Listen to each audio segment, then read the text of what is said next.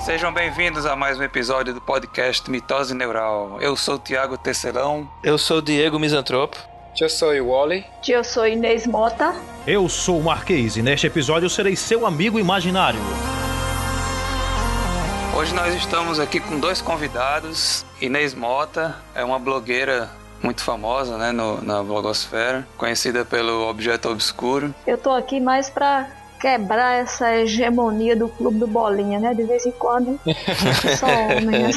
É, exatamente, exatamente. Finalmente, Muito né? bom. Tentar colaborar alguma coisa, de alguma leitura da, que eu fiz sobre o Labirinto do Fauno e vamos discutir todos juntos e com certeza vão surgir muitas interpretações. Muito bem. Estamos aqui também com o Marquês de Pindorama. Ele Ele mesmo. é historiador, ator, artista visual e gamer nas horas vagas. Muito bem. Bem-vindo aí vocês, viu? Obrigada. Bem-vindos. Bem-vindos, bem-vindos.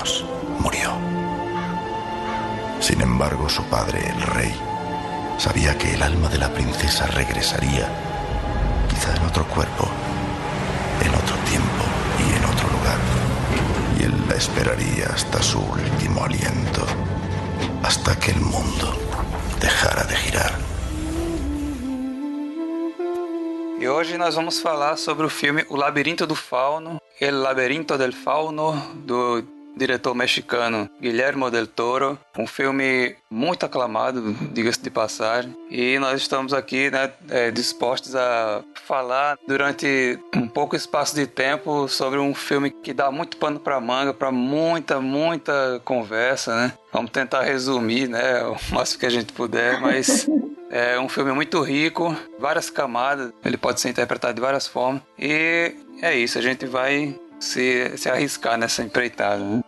Exatamente. Boa sorte pra É. nós.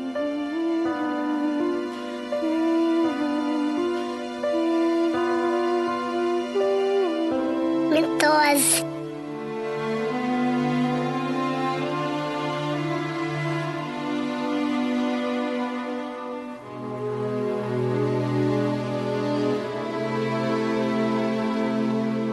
Filme trata o Labirinto do Fauno, do Fauno ele situa-se no contexto da ditadura franquista, né, em 1944, que é exatamente o, o marco político e, e social que, que contém essa história, né, que é uma história que me- mescla elementos fantásticos é, num contexto político, histórico, real. A protagonista, a Ofélia, é uma menina que tem seus sonhos, sonha com contos de fada, né? Ela, ela se muda com a sua mãe, Carmen, que se encontra num, num estado avançado de gravidez então ela se muda para o campo, para a casa do seu padrasto, na zona rural da Espanha. É, o padrasto, né, o capitão Vidal, que é um sujeito frio, distante, é um militar violento que trabalha para Franco. Para o capitão Vidal, tudo que importa pra, é, é impor essa nova ordem né, que, que se estabelecia na Espanha nessa atualidade. E o mais importante que era perpetuar a sua linhagem, ou seja, produzir mais pessoas que venham a impor essa mesma ordem que ele luta até morrer, até o fim. Sua missão é, no acampamento é exatamente ele vem enfrentar um reduto de rebeldes, porém, ainda nesse contexto desolador, Ofélia, ela se refugia no seu universo que ela cria, o seu universo mágico de, de faunos e fadas. E, e nesse mundo, ela descobre através do, do fauno, né, que ela é uma princesa, a princesa, a princesa Moana, é, de um reino originário de um reino subterrâneo e que terá que, que cumprir como a jornada do herói, né, as três provas para mostrar que ela é virtuosa, e que essa é, e assim dessa forma ela mostrando que é, conseguindo é, passar por essas três provas e provando essa virtude ela vai poder retornar ao seu reino né é, nesse trajeto que ela faz amizade com, com Mercedes, que é uma, uma rebelde que trabalha infiltrada, que é um, uma espiã na, empregada na casa do capitão. Então, o conflito entre a ditadura e os revolucionários vai acontecer paralelamente à aventura de Ofélia, que é Moana, em busca do seu reino perdido, ou seja, se mescla aí a realidade, esse conflito, a história, a política, com todo um universo de, de maravilhoso e de fantasias da protagonista.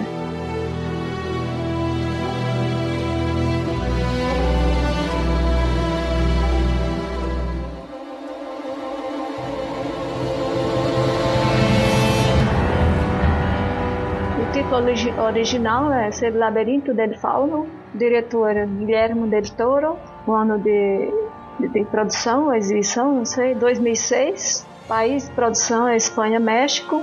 E conta com o elenco de Ivana Vaquero, que faz o papel de Ofélia, protagonista. Sérgio Lopes fez o Capitão Vidal, Maribel Verdú fez a Mercedes, Doug Jones fez o Fauno e o Homem Pálido, Ariadna Gil fez Carmen, que é a mãe da Ofélia, né? Entre outros. Sim, entre outros. Guilherme Del Toro dirigiu, produziu e escreveu a história, né? A história toda dele. É, Sim, é, é, como se fosse a, a, a obra-prima, acho que da vida dele, né? Levou mais de 20 anos é. para produzir toda essa história, tinha a, o roteiro todo de cabeça. O orçamento foi estimado em 19 milhões de dólares e arrecadou 83 milhões. É uma coisa que, para quem, quem não conhece o Guilherme Del Toro, ele foi o, o diretor do Pacific Rim, o último filme Exato. dele. E do Hellboy, né? Círculo de Fogo. Isso, Isso. Hellboy e Hellboy 2 é, são da direção dele. Outra coisa, o Alfonso Cuarón, o diretor do Gravidade, ele, ele é um dos produtores do filme. Exato. É. Ah, sim, Alfonso legal. Cuarón, que botou uma grana no filme também. Exato. O elenco do, desse filme, do Labirinto do Fauno, ele é quase todo de espanhóis, né? Isso. As únicas exceções Exato. são Doug Jones, que é americano. Que é americano, exatamente. E tem um ator mexicano que faz o rei no final do filme, né? Mas todos os outros atores são espanhóis. É, uma curiosidade do filme, sobre o filme, é que uh, teve um momento que eles acabaram o dinheiro da gravação. Daí o próprio Quaron, o próprio o Guilherme Del Toro, ele, ele colocou o dinheiro dele mesmo. Ele, ele disse que o dinheiro do bolso dele, que seria para o diretor, ele pegou 100 mil dólares. E o Quaron também pegou o dinheiro dele da, da produção e botou para ele. O dinheiro que seria para ele, é, do lucro dele, ele reverteu para o filme. É, Guilherme Del Toro contribuiu com 100 mil dólares e Alfonso Cuarón com 50 mil. E o Del Toro também abriu mão do salário dele como diretor e produtor para poder ver o filme concluído, né? Ele desistiu. Isso. Não, não quero receber nada não como diretor. Bora usar esse dinheiro aí para produção. Eles tiveram um problema muito grande com, com orçamento e... Sim. O filme se salvou por conta disso, né? Eles abriram mão desse dinheiro para poder ver o filme rodar. Sim, grande parte Inclusive, do... Misantropo tinha falado agora que isso é a obra da vida dele, né? É tão, é tão forte isso, né? essa, essa curiosidade, porque ele se recusou a dirigir as Crônicas de Nárnia, né? Para poder, porque ele queria é, se dedicar a esse filme, né? Isso, isso. Ele foi chamado para dirigir as Crônicas de Nárnia, o primeiro filme da série, e ele deu preferência a essa obra dele, né? Se arriscando, né? já que as Crônicas de Nárnia eram uma superprodução hollywoodiana que enfim, acabou fazendo muito sucesso, mas ele fez o projeto pessoal dele, que realmente eu não vi as Crônicas de Nárnia, mas provavelmente o Labirinto do Fauno é bem melhor do que as Crônicas de Nárnia. Uhum. É verdade. E ele se dedicou pesadamente assim ao, ao filme. Diz que do início ao fim ele perdeu quase 20 quilos só com Caramba a gravação, o estresse, toda aquela preocupação. Ele disse que o filme quase matou ele, né? Nas palavras dele. É, ele perdeu quase 20 quilos com a preocupação. E, acho que no fim das contas acabou valendo a pena porque era um filme que tinha que ser feito, né? É, a história, como eu tá dizendo, né? É uma história que levou 20 anos para ele concluir e quase não é feito. É, tem até uma curiosidade: todas as anotações que ele tinha dessa história, ele quase perdeu dentro de um táxi que ele pegou em Londres. Nossa. E deixou lá no táxi e foi-se embora. Depois caramba. percebeu, caramba, e agora? Fudeu. Fudeu, tá, tô fudido, essa história já era. E, por sorte, o taxista, dois dias depois, conseguiu encontrar ele e devolver. Então, quando ele recebeu de volta, ele pensou, não, então essa essa história é, tem um que sair. Sinal. Foi um sinal, tem que sair essa porra. Eu vou dar um jeito. Então, quer dizer, uma história que quase não é feita depois de 20 anos de, de, de planejamento, de, de produ... não vou dizer produção, mas pelo menos de planejamento de, de escrita. E por pouco é, se perde para sempre, né? Então, é, realmente é uma história, a história da vida do cara.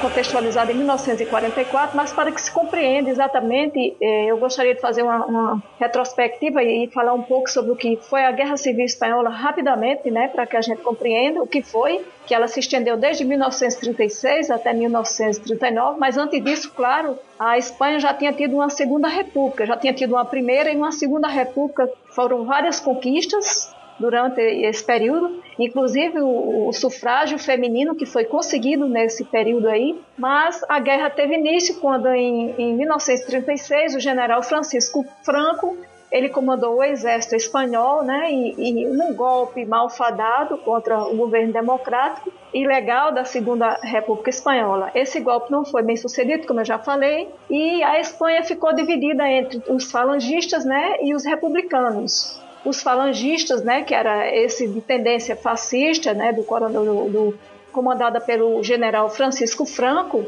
e tinha exatamente como objetivo era eliminar esse crescente movimento comunista que estava se começando a se infiltrar na Espanha. Porém, eles tinham, claro, o apoio dos setores tradicionais né, da Espanha, como os conservadores da sociedade espanhola, que era a igreja, claro, o exército e os grandes proprietários rurais. Contavam também com a ajuda militar da Alemanha nazista e da Itália fascista. Né? O objetivo, exatamente, era a implantação de um governo autoritário. Por outro lado, lutando nesse conflito estavam a Frente Popular, que era de tendência esquerdista, né? É, e contava com o apoio dos sindicatos, dos partidos políticos de esquerda e também dos defensores da democracia. Eles, claro, queriam combater os nazifascismo, o nazifascismo, que estava começando a crescer na Espanha e outros países da Europa também. Eles defendiam um governo republicano, claro, contavam com o apoio e o envio de armas e equipamentos bélicos da União Soviética, né? Por isso o medo tão grande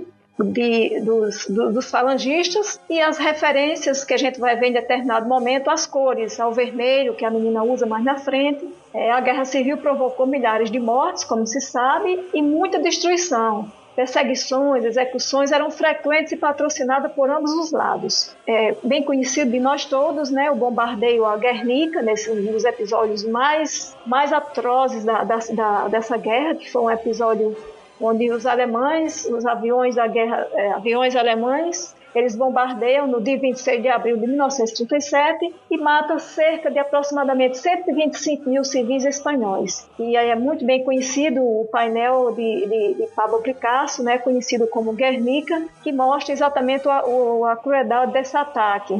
Então, como foi que terminou após três anos de conflito bélico né, na Guerra Civil Espanhola? Francisco Franco assumiu o poder em 1939 e implantou assim o seu regime ditatorial de direita na Espanha. É, a ditadura franquista durou desde 1939, quando foi quando terminou a Guerra Civil Espanhola, que começou em 36, terminou em 39, e até 1975, quando finalmente, infelizmente, ele morreu, foi novamente instaurada a monarquia. Quase 40 anos quase 40 anos. Caramba, o que é ruim dura mesmo, né, cara? Antes de, de, começar propriamente a ditadura, o saldo dessa guerra civil foi mais ou menos cerca de 400 mil mortos, a destruição de prédios, casas, igrejas, cidades. O campo foi totalmente destruído, a agricultura e a pecuária ficaram em decadência. O local onde foi filmado, né, aquele vilarejozinho onde foi filmado o filme, ele foi de fato um vilarejo destruído nessa época que nunca foi reconstruído, né? Não sei se vocês sabiam disso, mas. Não sei, sabia, não. Ah, interessante. Não conhecia essa história do, da ditadura franquista, da Guerra Civil Espanhola. Mas sabe como é que eu imaginei que eles tinham alguma ligação com os nazistas? Sim, como? Só por conta da pistola que o, o, o, o Vidal usa, aquela. Luger. Luger. Sim, a Luger, é. a Luger. Que é, do, é igual a dos nazistas. Não, esse cara tem alguma coisa com o nazismo. É, eu nem, nem me liguei nisso, que eu nem entendo nada de arma. Não, mas essa arma, pô, é, é, é como é que diz? É uma celebridade, né? digamos assim. Como é que eu posso falar? Se, for, se fosse um lightsaber, eu saberia que ele Ah. tinha alguma relação com os Jedi, mas. Com Darth, Darth Vader. Agora é interessante que essa época do. Todo essa, esse episódio da história espanhola, né? Marcou muito o povo espanhol, né? Até hoje eles ainda têm um forte sentimento anti-ditadura, né? E antinacionalista, assim, também, né? Todo esse é, sentimento nacionalista que, que foi cultivado pela ditadura. É, assim, visto com muita desconfiança por eles. E o cinema espanhol produziu muita coisa É. interessante a respeito dessa época, né? Esse filme, Labirinto do Fauno, é um exemplo entre vários, assim, como Cria É, Cuervos. Cria Cuervos, que, que fala de uma geração de três mulheres, né? Que são as três Espanhas. Aí tem também o Espírito da Colmeia, que também fala dessa época. E tem também outro que Inês falou, que é a Língua das que é a Borboletas. de las Mariposas, né? La Lengua de las da- Mariposas. A Língua das Mariposas, que é um filme que fala exatamente sobre as atrocidades. Você vendo, né, esses filmes em, e assim, vendo, vendo concomitantemente ao Labirinto do Fauno, eles enriquecem o, a interpretação do Labirinto do Fauno, porque tem muitas relações, né, como o Inês falou, tem a Cria Cuervos, tem as três mulheres que representam a As três gerações. Três Espanhas. As três Espanhas. E aí no filme Labirinto do Fauno você tem a, a Carmen, que é a mãe da Ofélia, representam a Espanha doente, né? O filho dela que nasce também vai representar a, A, a Espanha nova Espanha, que, que, a gente vai ver mais na nascendo. frente. É, Sempre que se fala da Espanha, sempre aparece uma pessoa enferma que representa a Espanha e sempre aparece uma pessoa jovem, uma criança que vai representar o futuro da Espanha, os filhos da Espanha que agora vão tentar ver um, uma luz, com, com a- o perdão do clichê, uma luz no fim do túnel para o futuro da Espanha. Então, nesses filmes todos aparece essa, essa relação Esse símbolo, né? O signo. esse símbolo que, que é o novo, que vai representar o novo, cheio de medos, porém novo, um futuro pela frente. Isso. E, e o filme, o filme eh, trata dessa, dessa situação, né, de conflito em plena ditadura. O acampamento no qual vive Ofélia e sua mãe e o Capitão Vidal tá ali para combater um reduto de rebeldes, né, que está na floresta. Nessa situação, né, você tem o Capitão Vidal como um símbolo da ditadura. Ele tá ali como o, a figura de autoridade Ele representa, ele tá Ditatorial. encarna, encarna a ditadura encarna a franquista, própria né? ditadura, a, própria relação ditadura. dele com a esposa é uma relação de subjugação. A esposa pode representar tanto a Espanha, que está subjugada pela ditadura, como também a própria mulher espanhola, né, que perdeu seus direitos Exatamente, com a ditadura. Com a ditadura. Após 1931, elas perderam o direito ao voto, né, e perderam várias outras liberdades individuais, liberdades que haviam conseguido nessa Constituição de 1931.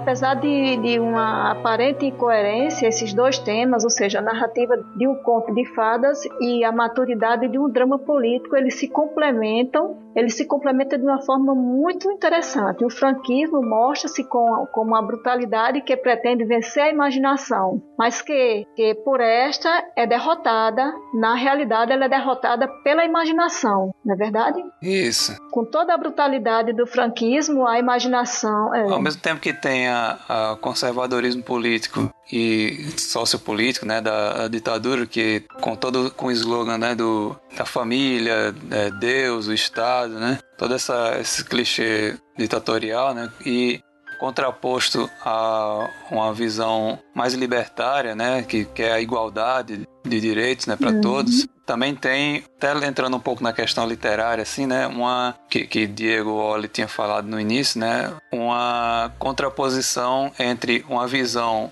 mais racional, né, mais racionalista e aquela ordem que pode ser representada até pela, pelo realismo, né, pelo iluminismo. Iluminismo. E o, do outro lado o romantismo, o né, romantismo, que tanto, claro. tanto está na posição dos rebeldes contra a ditadura, quanto na fantasia da menina, da, né? Da menina, exatamente. Explora que são dois o fantástico, tipos, são dois tipos de romantismo, né? O nacionalismo nessa questão. E então para não querendo ainda ser, não, não, não, querendo ser didática e continuando ainda acerca da narrativa, que eu gostaria de dizer ainda que ela, além de ela seguir essa estrutura que é característica de uma narrativa, seja com um conjunto de, de transformações né, que vão acontecendo ao longo dessa progressão temporal, é, esses, os elementos de conto de fada eles sempre afloram no filme, configurando assim um intertexto. Há inclusive a, a, essa presença dos seres fantásticos, um, há uma clara separação que a gente pode perceber muito bem definida entre heróis e os vilões. Inclusive, eles são maniqueístas, né? O que os, os heróis é, são bem os bons são muito bons. E os maus eles são muitos muito muito muito maus. Acho que a única figura assim que é um pouco ambígua mas que no, no final você vê que não era é o fauno né? Sim. porque ele ele causa um certo é, inclusive a, própria princípio... Mercedes, a, a, a Mercedes tinha falado tem um certo momento fala para Ofélia que ela tenha cuidado, né? Porque você não pode confiar nos faunos. E ele realmente, assim, tem hora que ele é bastante é, autoritário com ela, né? Diz a ela que ela tinha que obedecer, porque, enfim, era contra as regras. Se ela não obedecesse, ia botar a perder o que ela queria, que era retornar ao reino, mas no final você vê que era tudo um teste, né? Na verdade ele era bom mesmo, né? É a única figura que... A própria é a aparência dele, que né? parece... É, exatamente. Mas, mas assim, é, é uma aparência ambígua até pelo fato de ser antropomórfico, ou antropomórfico, mistura animal com, com humano, né? E até com, com a natureza, assim, partes de, de terra e planta, né? Mas no final você vê que ele era bom, né? Mas no geral você percebe É. logo de cara quem é bom e quem é mal, né? é, é, é exatamente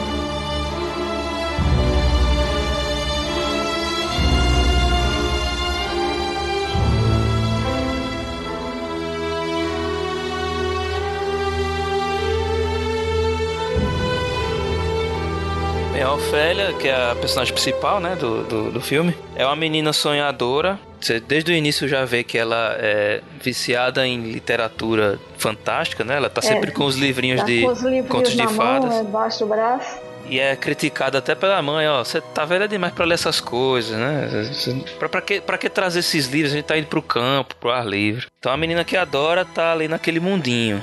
Ela já tá indo pro campo acompanhando a mãe, porque ela tá indo visitar o novo marido, o Capitão Vidal, e é um lugar pra onde ela não quer ir. É o último lugar que ela quer ir é pra lá. Vários momentos do filme ela diz: "Vamos embora, não quero estar aqui". Não aceita essa mudança e por conta disso, o filme é, todo é, pa- parte da- do princípio de que tudo que ela tá vivendo ali talvez seja uma fuga da realidade, sempre voltada para essa para essas histórias de conto de fada, né? Ela tá sempre com aquele livro de conto de fadas, lê histórias de príncipes e princesas. Tem uma hora que ela conta uma história pro irmão na barriga da mãe sobre uma flor que garante imortalidade. Opa, flor.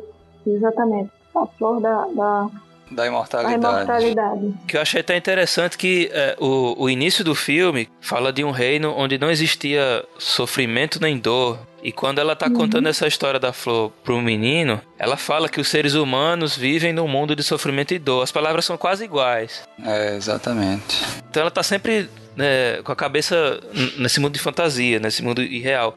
Que seria como um, um método de defesa dele, a gente já falou dela, como se fosse um método de defesa dela pra fugir daquela realidade opressora, do, do, do padrasto com que ela não quer ter uma relação, que ela tá naquele mundo rural que não é a realidade dela. É interessante o fato de ela ter ido para um lugar que ela não queria ir, mas ao mesmo tempo, paradoxalmente, né, e, am- ambiguamente, lá ela encontra quem ela realmente é, né? Ela, ela encontra o mundo mágico ali no campo, né? Ela eh, começa encontrando eh, ruínas, né, de, de um mundo antigo ali, uma, uma estátua, uma, um arco, um labirinto, as fadas. Então, ao mesmo tempo que você tem a casa do capitão, que ela abomina, tem também a natureza ali, que é onde ela consegue retornar para para quem ela realmente era. É verdade. E, mas só que aí também, pra, pelo menos pra mim, dá a entender que foi justamente o mecanismo de defesa dela, de abominar aquele lugar, esse lugar não é pra mim,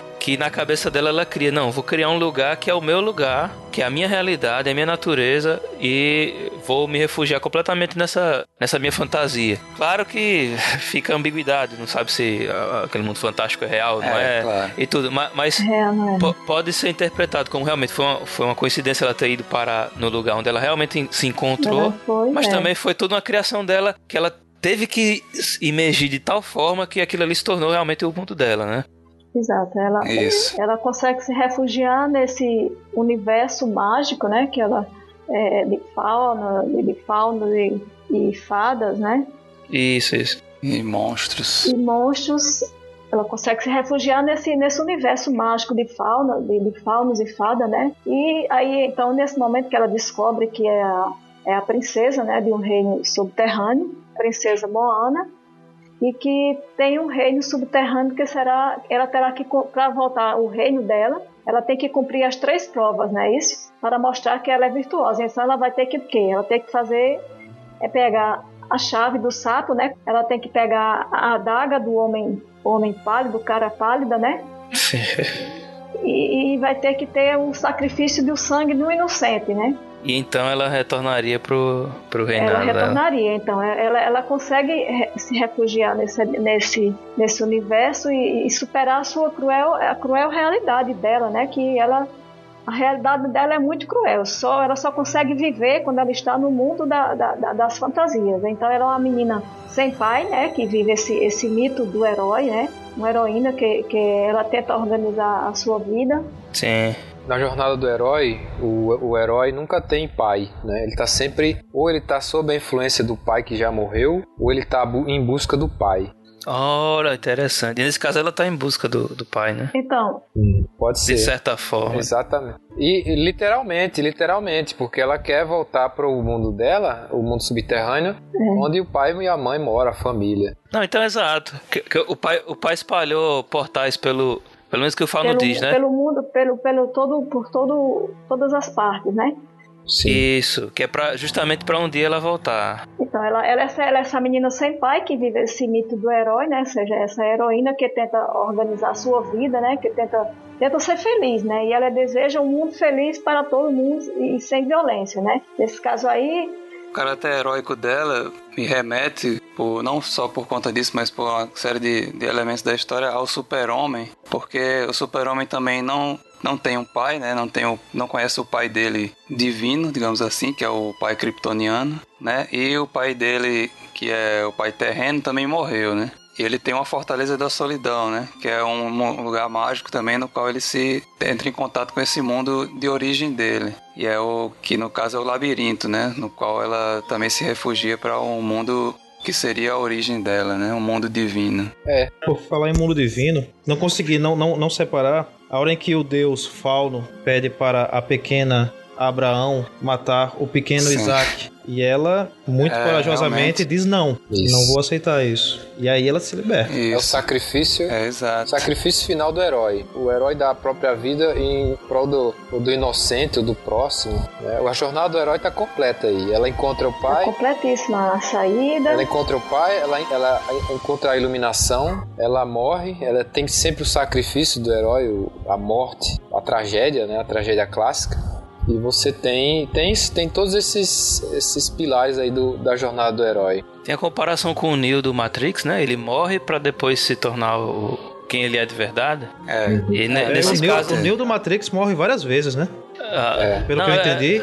Ele é. sempre deixa um sapatinho dele lá na sala do, do cara pálido. do cara pálido, do Smith pálido. Não, que assim, ela procurando realmente se identificar como uma princesa, que o Fauno é, garantiu ela que ela era, ela encontra no cotovelo uma marca, né? Do, do da lua, Ombro, é no ombro. que é a marca da lua, a lua minguante. Isso. Enquanto a mãe diz, eu tenho um vestido pra você, você vai ficar igual a uma princesa. E ela Princesa, olha o ombro e diz, Exatamente. uma princesa. A princesa representa a marca no ombro e não o vestido que ela rejeita, que pra ela não interessa, Isso. né? Que inclusive o vestido, tem uma curiosidade, não sei se vocês Que é repararam. verde.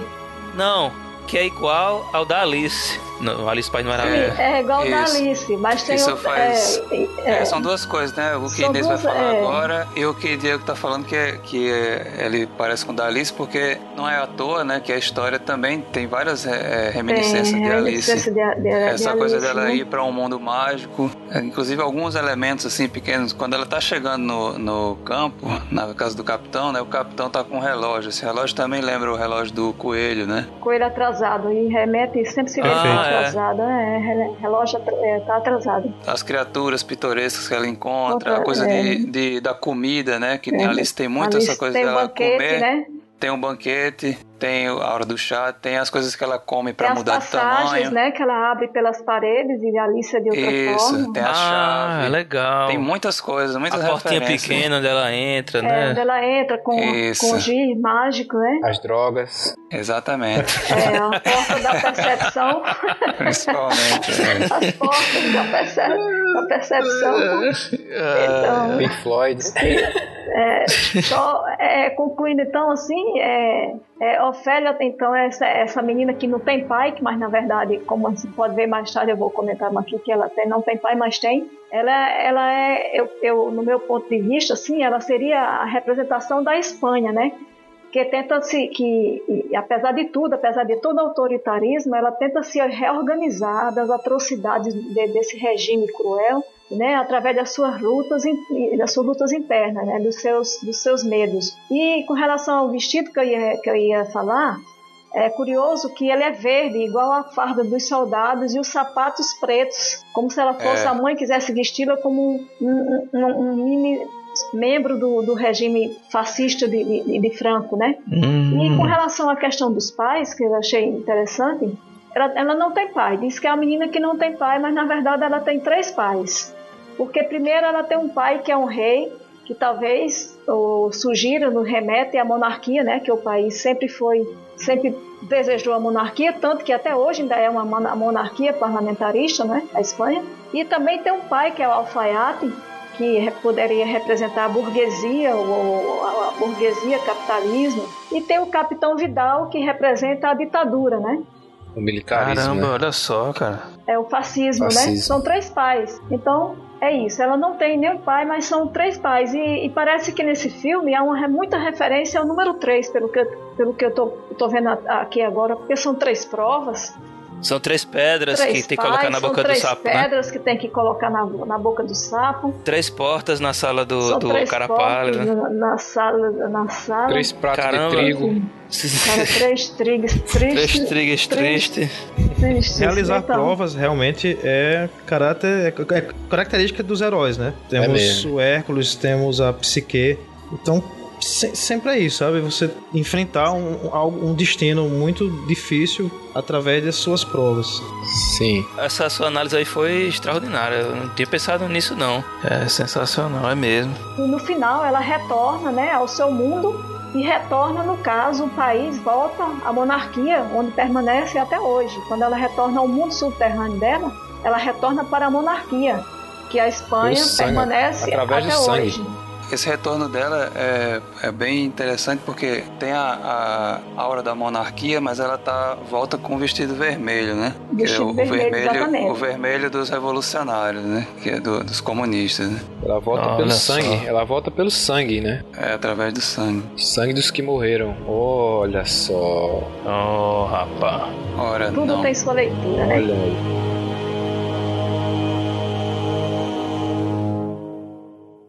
O interessante é que as Ah. duas histórias andam em paralelo, né? É, ao- enquanto ela tá vivendo a realidade, digamos assim, da ditadura, né? Do, do- do oficial cruel ali naquele acampamento, ela ao mesmo tempo está vivendo uma, uma aventura separada que é a aventura fantástica. As duas histórias acontecem simultaneamente. Exatamente, são dois mundos distintos, né?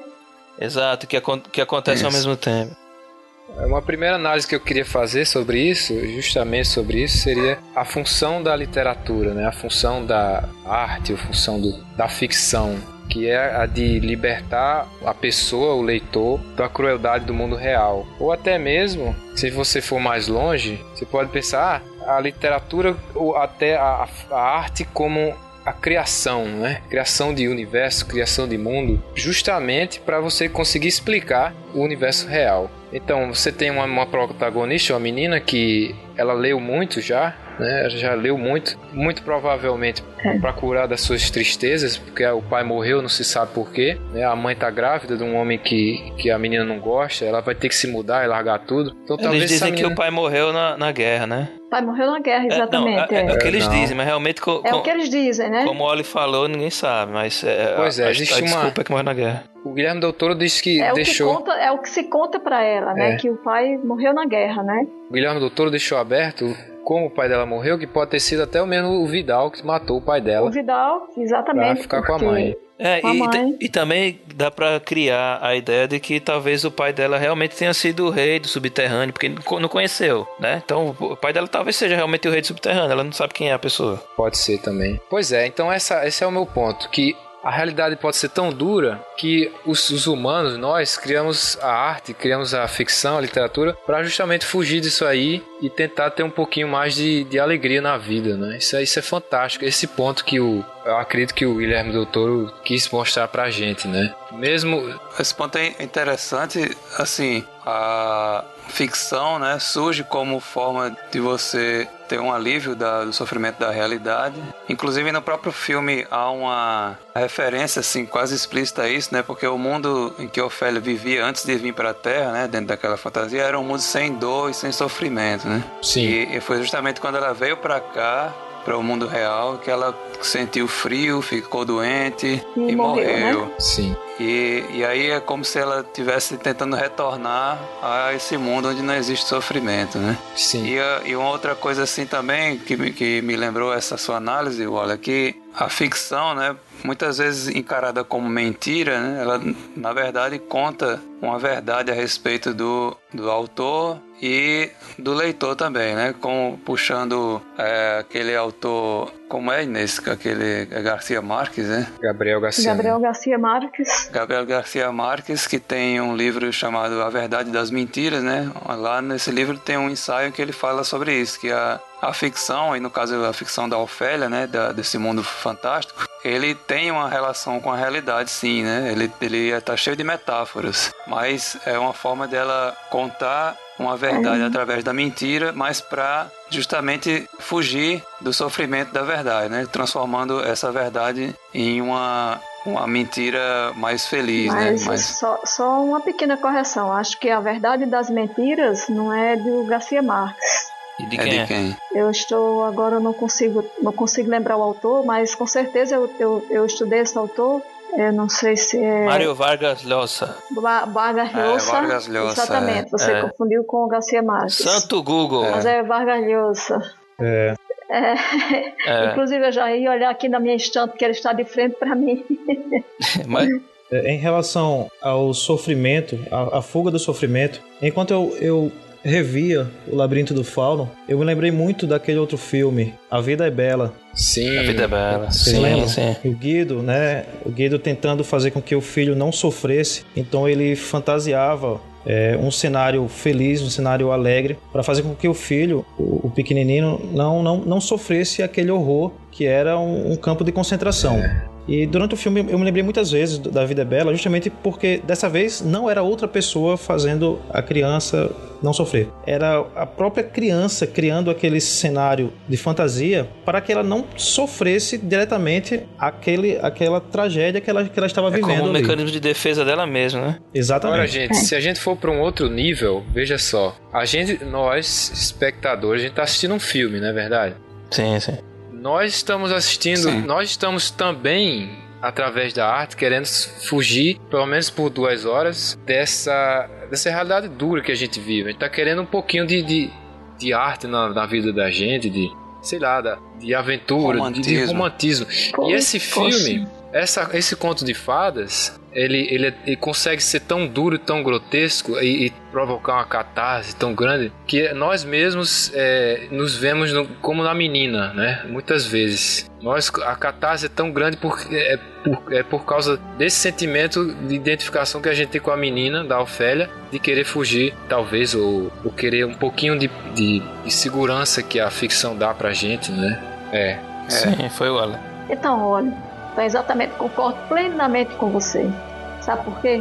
Eu estou com várias, vários textos e várias coisas para estudar para uma prova, para provas que provas e mais provas que vem aí. E eu decidi entrar nesse mundo da fantasia exatamente para me proteger de tudo isso que vem por aí, porque vai ser dura a jornada daqui para frente.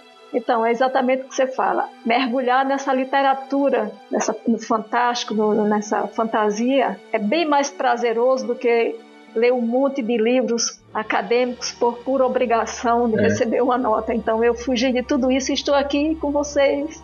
É Agora, por ironia, por ironia, esse filme apesar de ser também uma, uma, uma fuga, acho que pelo que eu entendi que o, Oli quis dizer, a gente tá procurando assistir um filme desse de fantasia para também fugir de, de, uma realidade nossa tudo. O filme joga na cara da gente uma história que aconteceu de fato. O, o exército lá franquista exército matando as é pessoas sem, sem motivo nenhum é. e consequentemente. E. É, lembra bem a, é, a, a, é, como você falou aí, matando inconsequentemente a questão dos coelhos. Sequer se, se averigua se, os, se as pessoas que estavam na floresta estavam matando, procurando coelhos ou não. Sim. Bastava que ele tivesse panfletos e bastava que eles estivessem ali naquele local. Todos é. eram estavam ali para ser mortos. Exato. Então, depois os coelhos aparecem e ele dá pouca atenção e reclama. Da próxima vez averigua melhor, mas leva os coelhos para saborear e o pavio curto do Vidal, né? Na verdade, ele matou o menino porque o menino ficava falando quando ele não queria. Ele disse: Cala a boca que eu tô vendo é. aqui o, o, o, bagulho aqui do seu pai. Aí, de, depois que o menino fica insistindo, não, ele, ele tá, tava caçando com ele, tava caçando com ele. O Vidal perde a paciência, simplesmente mata o menino com uma, uma, garrafa de vinho. Meu Deus, como é que, quem, quem mata uma pessoa com uma garrafa de vinho? Né? A crueldade foi gigantesca. Então, realmente era uma coisa completamente consequente. Eles podiam simplesmente ter prendido o pessoal, ou, ou se fosse para executar, simplesmente colocava contra a parede e matava, mas não, foi uma crueldade gigantesca. Ele com o pavio curto dele, com, com raiva porque o menino não parava de falar, pegou a garrafa e quebrou a cara é, do. Inclusive, é, inclusive matar o filho, né? O filho diante do pai. Isso, isso. Ficou ali desesperado, esperando o momento que seria o dele. Enfim, é o, o filme realmente é, é interessantíssimo porque é, ele consegue reunir a todo momento essa união do real e do imaginário e, e, e os movimentos da câmera são tão perfeitos que ele consegue ele consegue transferir as, essas imagens da realidade à fantasia com uma suavidade tão grande que chega a surpreender. Vocês concordam com isso? Sim, sim. É, sim. É, eu andei lendo sobre isso aí e o doutor falou que cada quando estava no mundo real, a paleta de cores era mais cinza, acinzentada. Cinza, sim. Mais escuro, né? exatamente. né? Então tem uma escuridão. É, realmente. E na fantasia. Uma escuridão que. Na fantasia mais esverdeada. É. Né? É mais, é, é mais claro, é um, é um, tom de cor mais suave, né? Ah, né? Até tem mais curva tem até mais curvas na, nas, nas cenas. Enquanto que no mundo real é mais. É mais no mundo real é. A linha reta e, e escuro. O Matrix, escuro. né? Hum. Mas. Matrix é, faz Matrix isso. também tem. Mas É, é Matrix duas. usa muita cor, né? A, a, parte azulada é o mundo real e a parte esverdeada é a Matrix. Exatamente. Matrix. Então, é, a gente tá fazendo esse episódio sobre esse filme, né? E vai subir para mais um nível, né? Porque os ouvintes vão escutar esse episódio e também vão usar ele como uma forma de fugir da realidade. Né? Olha aí. Que, que, a gente, que a gente falando sobre um filme que fala sobre isso e que, e que também é, é uma meta, da realidade. Essa é, linguagem. Exato. Meta. E, o que remete ao, ao labirinto do fauno, que são vários círculos concêntricos, né, que se encontram no meio. Olha, é, nesse momento os, as, os espectadores estão pensando se a gente realmente existe. Ah. É, é, isso. É, exatamente. Ou se eles Quando, existem. Na verdade, né? o único que existe é o do Diego Wally, né? O resto aqui é tudo gerado por computador. Eu sou vo... Exatamente. Eu sou vozes minhas, né? Eu só faço vozes aqui. é. a história, como se, se pode ver, ela é constituída por duas, por duas linhas paralelas, né? Ela só, e, se, e se contrasta em tempo e espaço. Assim, ainda assim, a gente pode perceber que, e, que há muitas relações entre entre o mundo dos humanos e, e o mundo mágico subter, subterrâneo. Mesmo que, que, que Ofélia ela seja o único, exatamente o, o único elo que liga esses dois universos. Uma ação que ocorre num dos mundos influencia o outro. A imagina, a, e essa imaginação. E são, meio, são espelhados, né? É, a imaginação de Ofélia cria uma fantasia que é influenciada pela realidade na qual ela vive, né? Agora, é, é... Inês, a, você está falando isso, eu acho que deve ser pela cena do jantar também, né? Que a cena do jantar do, do, do Vidal com o pessoal da, da vila e a do cara pálido, né? Sim, sim, exatamente. Não só essa, né? Não Como só essas, cenas. mas várias... Porque se você pega, se você pega por exemplo, a, a, primeira prova... Cara para. A primeira... a primeira... Cara para. É, a, a, primeira prova... prova homem ela... branco. Ai, A primeira prova, ela tem que pegar uma, uma, uma chave, chave, que tá no ventre é. do sapo. Esse sapo está dentro de uma árvore, né? E é, quando, quando ela recebe essa prova, quando ela vai executar essa prova, é mais ou menos ao mesmo tempo está acontecendo um confisco, né, por parte do, do capitão de toda os, todos os suprimentos que vão suprimentos. passar a ser racionados, né? E ele pega a chave que guarda aquele galpão, né? Então essa chave tem relação uma coisa com a outra. Essa, a chave que a menina tá, tá pegando, né? Tá trazendo, está no ventre de um sapo, que também é uma, de certa forma, uma representação do capitão, né? Da, dessa, da gula do capitão, dessa, desse controle que ele tem e desse poder que ele tem de ir fazendo tudo morrer ao redor dele, né? Da, Isso, exatamente. a vida ao redor. E Porque também um detalhe... Ele o sapo embaixo da árvore impede a árvore de, de continuar se curando, crescendo, né? Exato. É. E o capitão com a chave controla o suprimento da população Exatamente. ali. Essa chave tem essa Isso. relação também de que ela, além dela, dela, ser o controle, ela é a subsistência dos, dos, dos rebeldes. Porque é através dela que Mercedes retira os suprimentos para levar para eles. Suprimentos, não é verdade? Agora, quando, quando isso, eu falei isso. aquilo, é porque, assim, na, na, no ato da criação do, do escritor, o que seja, você pega a sua experiência e escreve seu livro e tal. A Ofélia, ela não viu a cena da, do jantar, do banquete do Vidal, né? Então, é, essa Sim. coisa de, de espelhamento do mundo real com o mundo fantástico, o mundo submundo, o que ela tá passando, eu não sei se é um furo aí, mas é, é, isso me leva a pensar que o mundo, o mundo fantástico realmente existe, sei lá. Porque ela não viu a cena do banquete, ela não, não viu essa cena da chave, sabe? É, é bacana. Mas acho que essa ambiguidade é um elemento interessante do filme. Se a gente for para esse lado de querer saber se era realidade ou não esse mundo fantástico, né? O próprio Guilherme Del Toro disse que era, né? Ele disse uhum que esse mundo fantástico existe de verdade, que não era imaginação dela. Mas independentemente disso, você tem toda uma situação que está acontecendo ali, né, que leva, pode levar ela a pensar no, no que está acontecendo. Ou seja, o banquete ele é simbólico, né? Sim. Ele não necessariamente é o banquete em si. É o, o banquete é simbólico, é, é aquela fartura de comida numa mesa com pouca gente, contraposta à penúria, a penúria de... dos, que, dos, dos que passam os outros isso, do que passam os população. outros. Isso aí também é, é, é simbolizado, é representado no, na, na própria mesa, quando Ofélia vai cumprir a segunda missão. É uma mesa farta, uma mesa farta onde ninguém pode comer. Sim. Isso. Então vamos falar da, da mesa do, do cara pálido. cara pálido. que tem as mãos, os olhos nas mãos, que enxerga para controlar Exato. Ele tem, as, os olhos dele estão na mesa, né? É, estão na mesa. E depois ele coloca. E ele tá paralisado, né? Ele tá paralisado e ele é interessante que a figura dele, ele é esquálido, né? Mas ele tá cheio de comida. Ele mesmo não come a comida ali que tá na, na frente dele, né? Ele se alimenta de sangue de crianças, né? Dos, dos inocentes, é. Do sangue dos inocentes. E ele Isso. tem como duas câmeras, né? Que ele, ele deixa lá no prato para ele observar É, como du- se faz necessário. Duas webcams. E ele parece um gordo que emagreceu, né? Aquela flacidez. Isso, Cara, isso. É, ele é Quando a pessoa né? emagrece.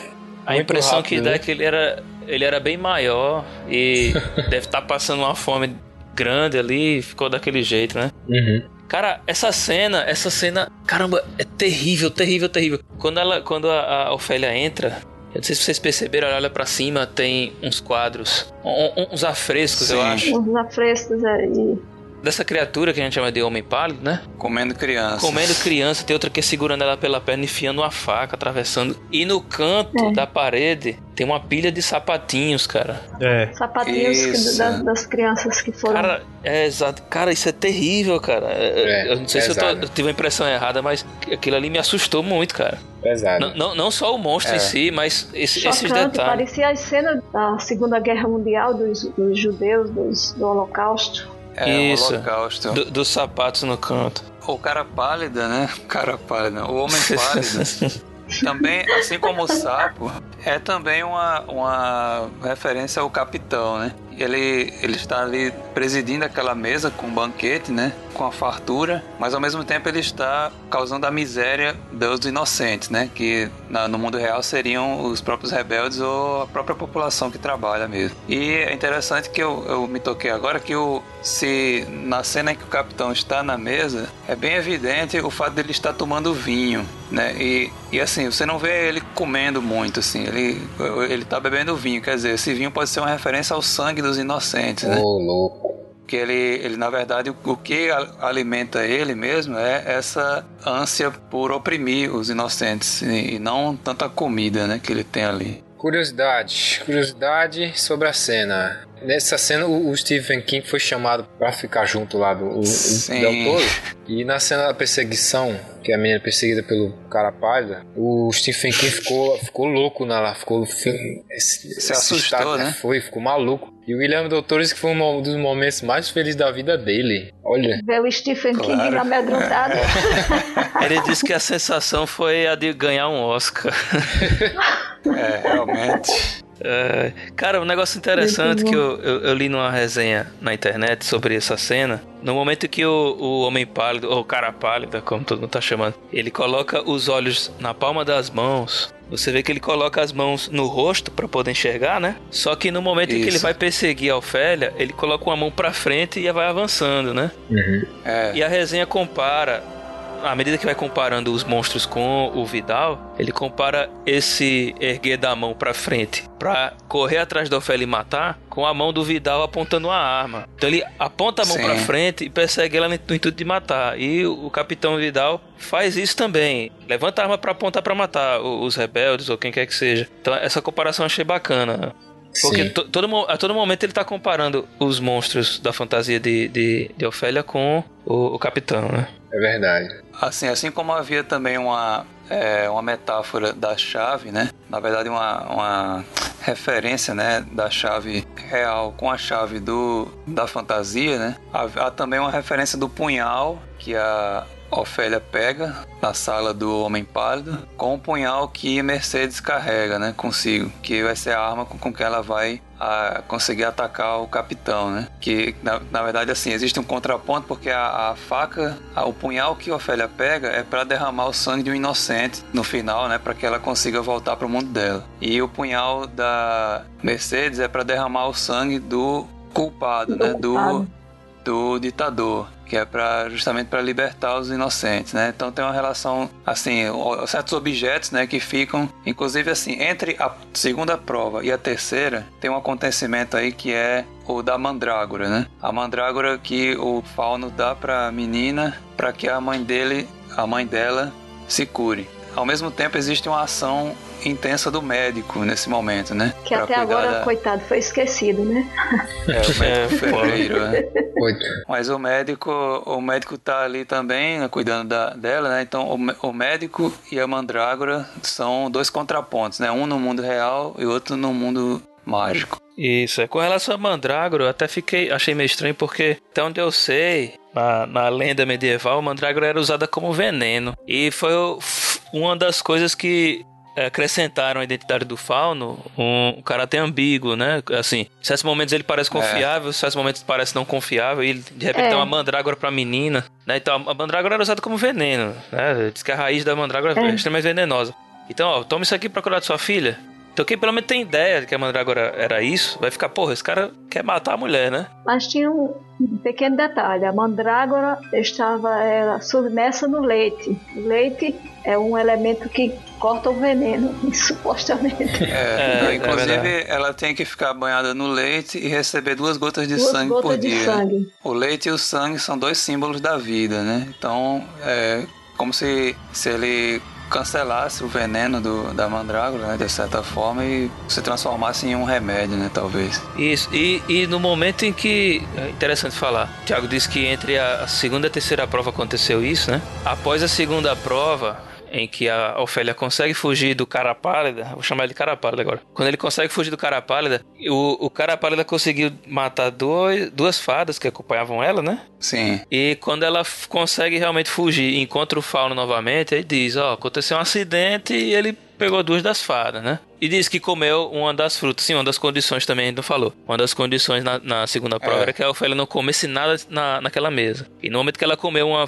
uma uva, o cara pálido despertou. É, então, se ela não tivesse se atrevido a comer nada ali, ela teria escapado sem problemas. Mas a desobediência dela no, naquele momento é, ocasionou problema, acordou o, o, monstro e ela foi perseguida. E depois que o Fauno sabe, descobre que ela desobedeceu e que isso causou a morte de duas das fadas que acompanhavam ela, e ele diz: Olha, você não, não vai voltar, não vai regressar, já era, você desobedeceu, né, não tem mais chance para você, tchau, e desaparece. Quando a Ofélia vai mexer na mandrágora lá embaixo novamente, a mandrágora não se mexe. Então é meio que a, parte, a parte fantástica meio que, que some durante um tempo. É, é. Porque quando ela ia lá alimentar a mandrágora, cortava o dedo, colocava, a mandrágora se mexia, tava lá se alimentando e tudo. E quando acontece isso, a mandrágora não se mexe mais, como se a fantasia sumisse. Realmente existe um, é. um lapso, né, entre esse, essa parte posteriormente, né? Fica um pedaço da história sem nenhum elemento mágico, né?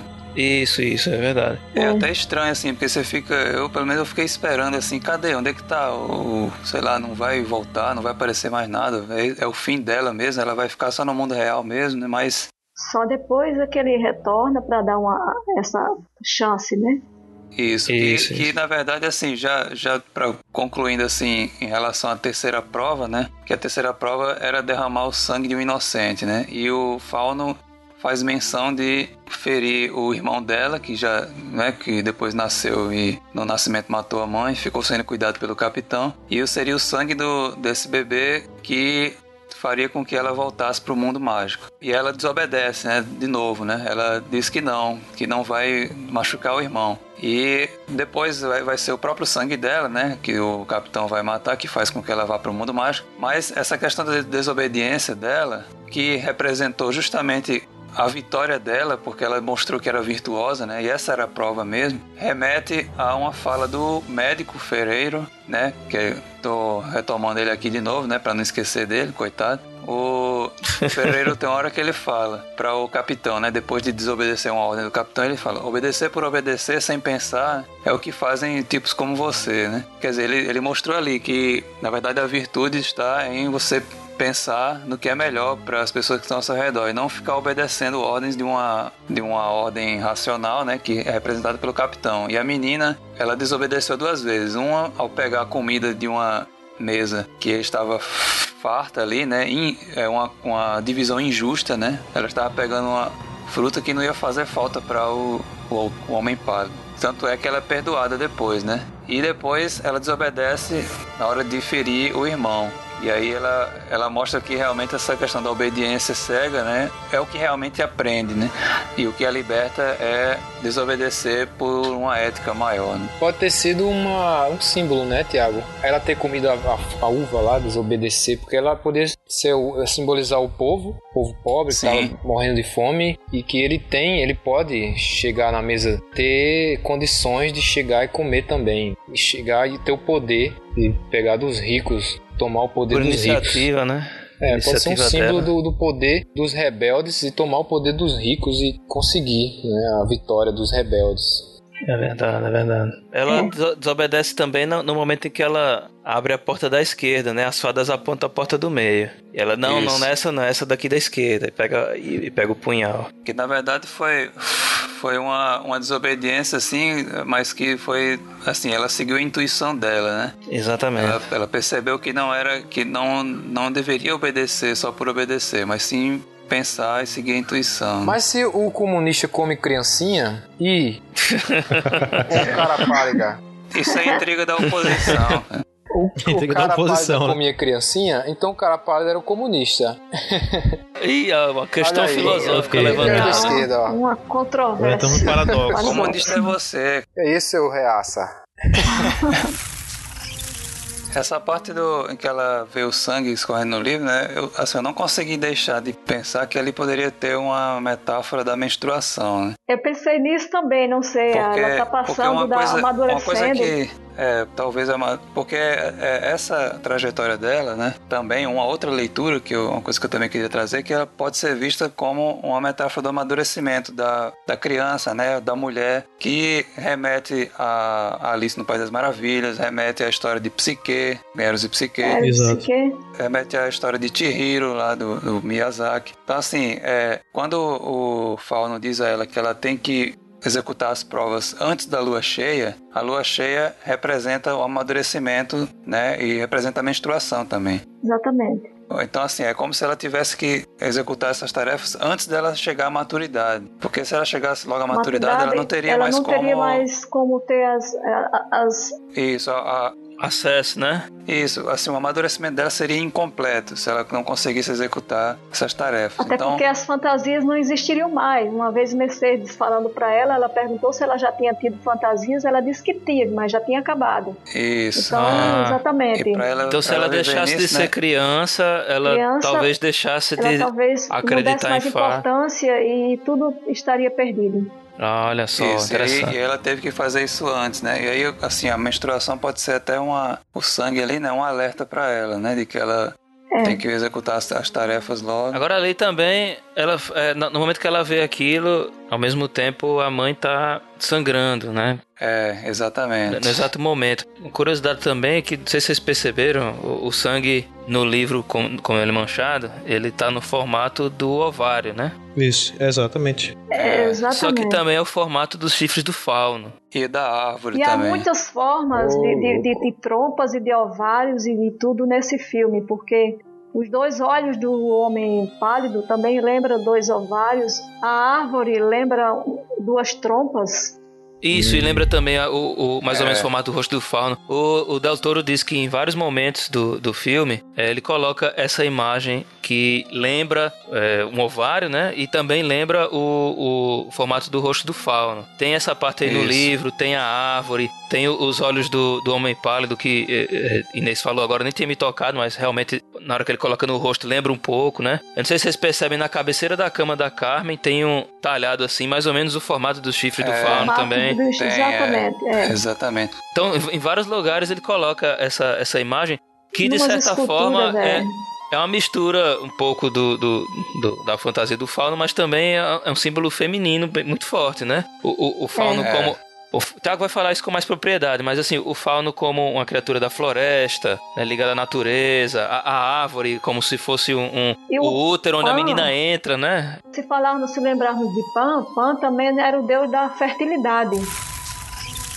Não tem como não esquecer Shakespeare. Não tem como. Sim, também. Né? Olha. É a Ofélia, a Ofélia do, do, de Hamlet. Olha, é, Hamlet, mesmo. É. Que, ela, que ela enlouquece, né? Ela, ela se vê privada do, do seu amor e, e comete suicídio, né? Olha, é mesmo. Exato. Então eu, eu assim, são referências de Shakespeare que eu vim além da Mandrágora, é claro, a Ofélia. Eu acho que o nome não foi por acaso. É, eu, isso também eu, eu tinha pensado nisso porque esse nome, Ofélia, ele não é um nome comum. Assim, se não me engano, é, é um nome inventado por Shakespeare, Ofélia. Ele não existe assim, não tem uma etimologia muito clara. Shakespeare gostava de inventar nomes, né? Tem alguns nomes de personagens que ele, que, que ele inventou, esse era um deles. Então, certamente é uma referência a, a Shakespeare. Na hora que ela, que ela foge da realidade e vai viver o mundo dela, né? Termina se suicidando por causa disso. Faz sentido, viu? Eu faço, eu vejo essa comparação. Poxa, Hum, é bem, muito bom. é. E a relação dela com o capitão, talvez até dela e da Mercedes também, lembra um pouco a relação do Hamlet com o rei, né? Hum. Porque é, é o, é o tirano que ela tem dúvida, né, em se mata ou não, mas enfim, é um, uma, talvez tenha outras relações aí também. Acho que faz muito sentido esse personagem. Eu, eu achei um personagem fantástico. É linda, Ofélia.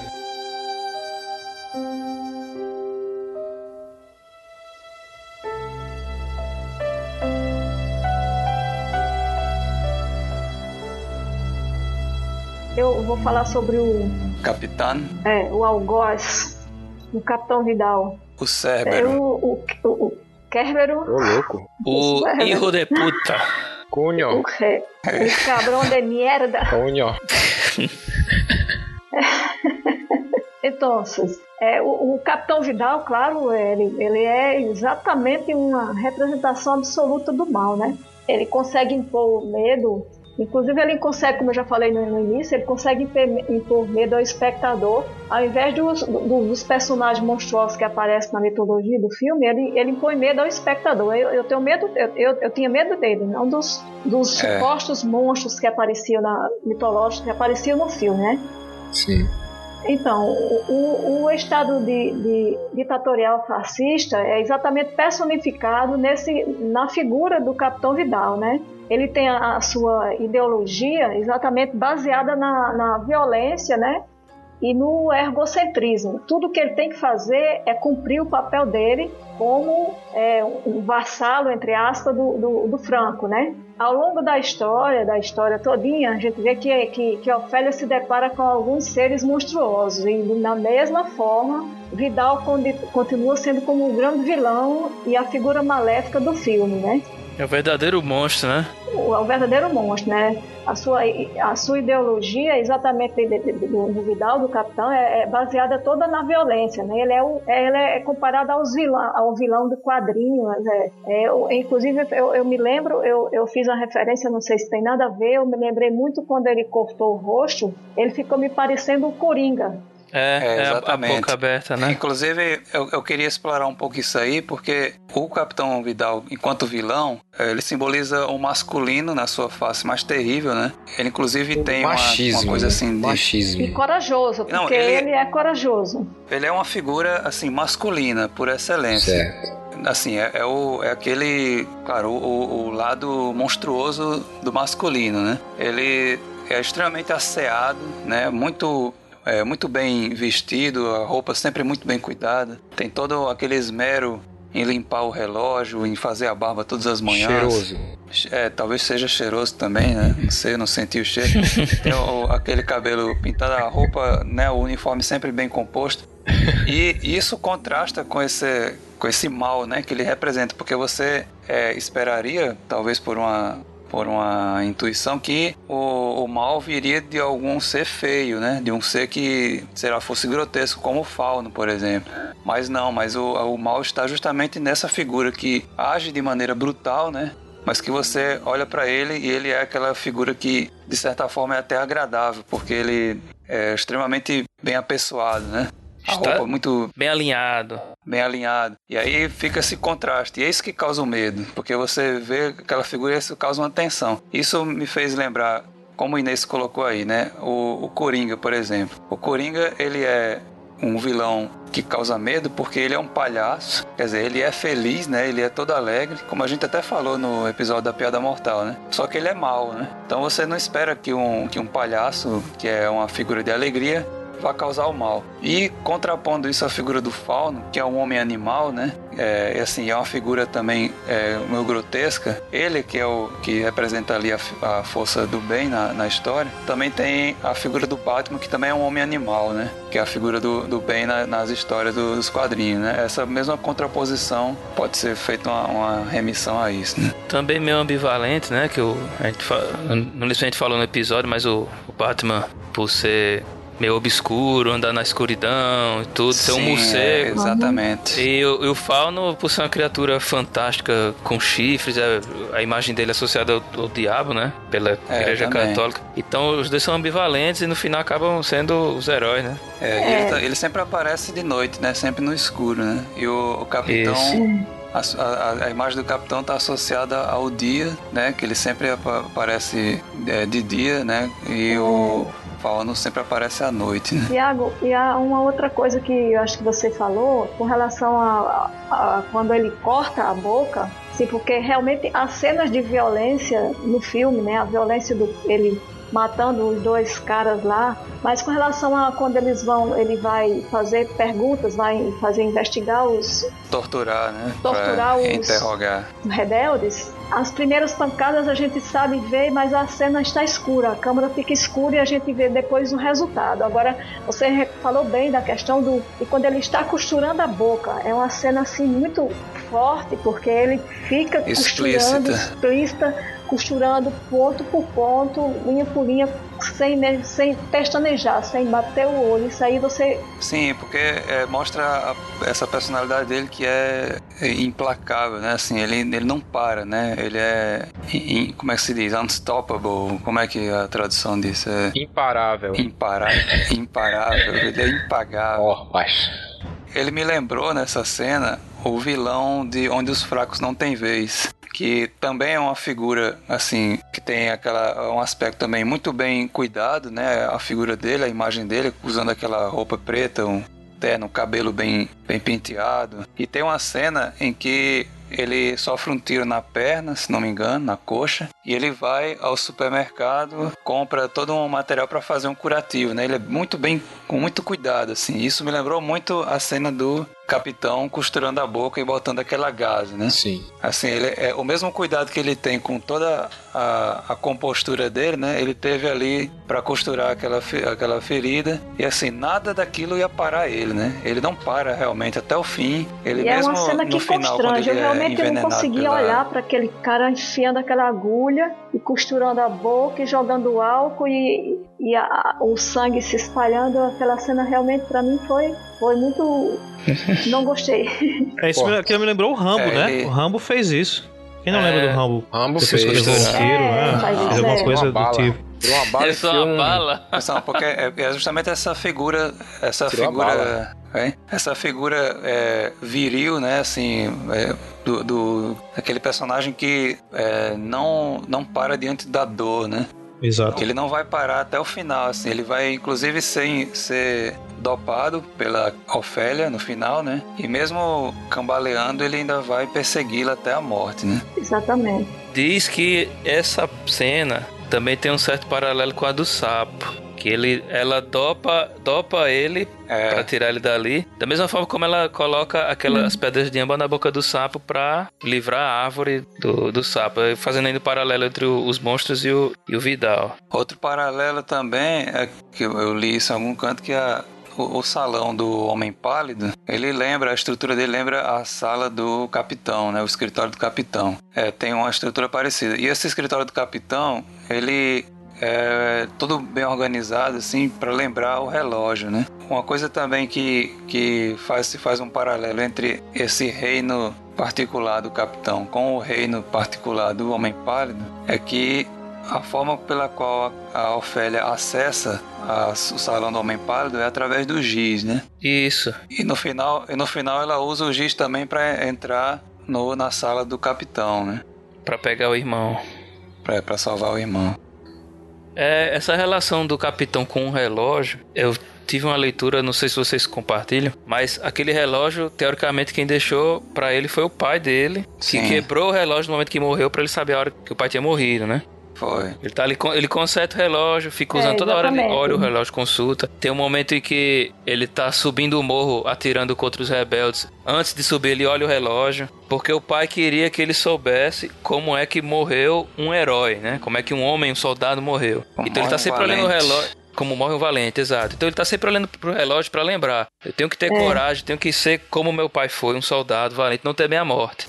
Então ele olha aquilo ali, sobe, avança, atirando, não, tem medo, né? E o que eu acho sensacional no final, na morte dele, uma virada sensacional, digna de um, filme clássico, né? É, A cena final, ele entrega o filho dele, depois que resgata de, de Ofélia, entrega Pros para os rebeldes. rebeldes e diz: Eu quero que vocês digam pro meu filho a hora que o pai dele morreu. E eu ainda quero que vocês digam. E nesse momento ele ele é interrompido e Mercedes diz: A gente não vai dizer nada, ele não vai saber nem seu nome. Ele nem É, faz exato. nada. E ele morre, ele Nem- leva um tiro e morre. nome, Então, o vilão ali, ele foi desintegrado, né? Ele não só morreu, mas ele É. deixou de existir pro, pra história. Isso. Então foi um- uma virada sensacional, assim, do, do final.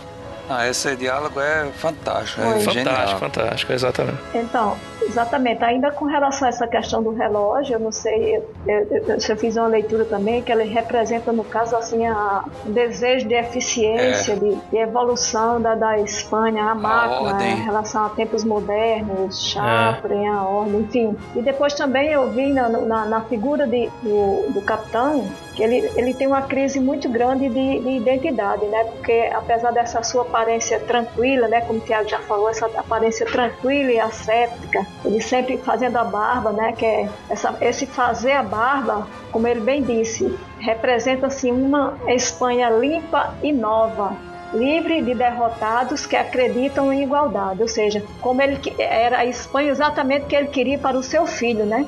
Do ponto de vista dele, era, que era o melhor. Então esse fazer de barba, essa, é de barba, essa sepsia, essa Espanha limpa que ele queria para ele, e ele tinha essa crise de identidade também que se espelha em seu pai, que ele não conheceu e usa o relógio quebrado, né? E ao mesmo tempo ele parece transitar pela tanto pela- pela personalidade do pai, enquanto busca a sua própria personalidade, porque ele também é uma ele ele, ele busca a sua própria personalidade, ele tem essa, as manias dele, né? Ele tem os, os recalques, a mania de ficar olhando o relógio.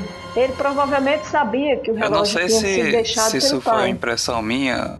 A impressão que eu tenho é que o relógio ele fica parando e voltando a funcionar, né? É, tem um momento que ele tá consertando, ele tá É porque tem que consertando o dar relógio. corda. Porque não, porque tem hora que parece que que, o corda, relógio começa um a relógio de funcionar do nada, assim, e ele começa, começa a fazer barulho. E é, é como se ele tivesse o tempo todo vigiando o relógio, porque a qualquer momento ele pode morrer, né? E ele pode fracassar no, no empenho dele de deixar uma herança, né, pro filho dele. E aí Ah, ele não pensei tem, até- nisso. tem até uma hora que ele tá fazendo a barba e ele e o relógio dele começa a fazer tic-tac, e aí ele pega o espelho e faz como se estivesse cortando a própria garganta com Sim, a navalha. aquela cena eu Com não tinha navalha. entendido. Eu não, eu Essa, não tinha entendido. aí, é, é, ele corta, é como se prevendo a própria tivesse, morte. é, E tipo assim, ele está sempre preparado para morrer, né? é, e ele está sempre, é, sempre associando a questão do pai, ele, a questão Isso. do relógio, Uhum. né? Outra Do metáfora que eu pensei a respeito do relógio foi que quando ele aparece mexendo no relógio, controlando o tempo, né? No começo ele disse que a mulher chegou 15 minutos atrasada, né? Ele tava sempre quer aquela eficiência, tudo na hora certa. Ele tem um controle do tempo, né? Ele é como se fosse ali um senhor do tempo. E a ditadura, né? Ela também quer controlar o, o tempo no sentido de que ele quer controlar a história, né? Quer controlar a forma como a história vai seguir daqui em diante, o tempo e a história, né, como sinônimos. Então ele, enquanto o símbolo da ditadura, ele está ali também tentando controlar o tempo. Só que no final, né, como o Diego trouxe aí a cena do, da morte dele, né, isso se perde para sempre, né? Ele, ele é justamente algo que ele estava preocupado era em deixar marcada a hora do, da morte dele, né, um feito heróico dele. Então é, isso se perde. É, é como se, se a ditadura estivesse tentando deixar marcado na história a sua ação, né? Uhum. De progresso, de, de ordem, etc.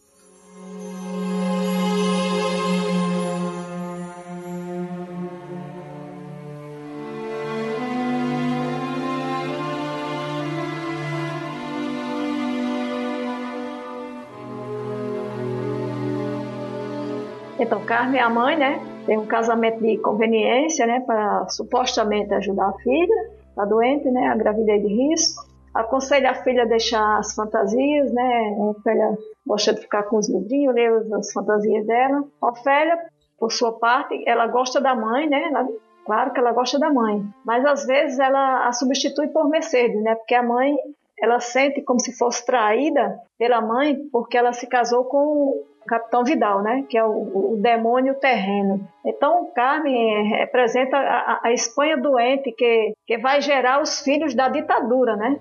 ela vai gerar os filhos da ditadura, exatamente isso que, o, que o, o, o, o capitão Vidal cuida tanto dela e protege tanto, não por amá-la, ou não sei se ele ama, enfim, mas enfim, ela é aquela pessoa que vai gerar os filhos da ditadura, né? Que fazendo uma correlação, é amada por seus filhos, mas também é renegada por eles, né? Ela é a Isso. mãe dos filhos, dos filhos da ditadura, né? Tem um certo conflito com com a Ofélia, né? Porque é, elas não se entendem, né? Elas, elas simplesmente assim não, não conseguem ter uma empatia uma pela outra. É, a, e ela sempre. Carmen, é. ela não quer que a, que a Ofélia leia livros, né? Ela, ela acha que aquilo é perda de tempo.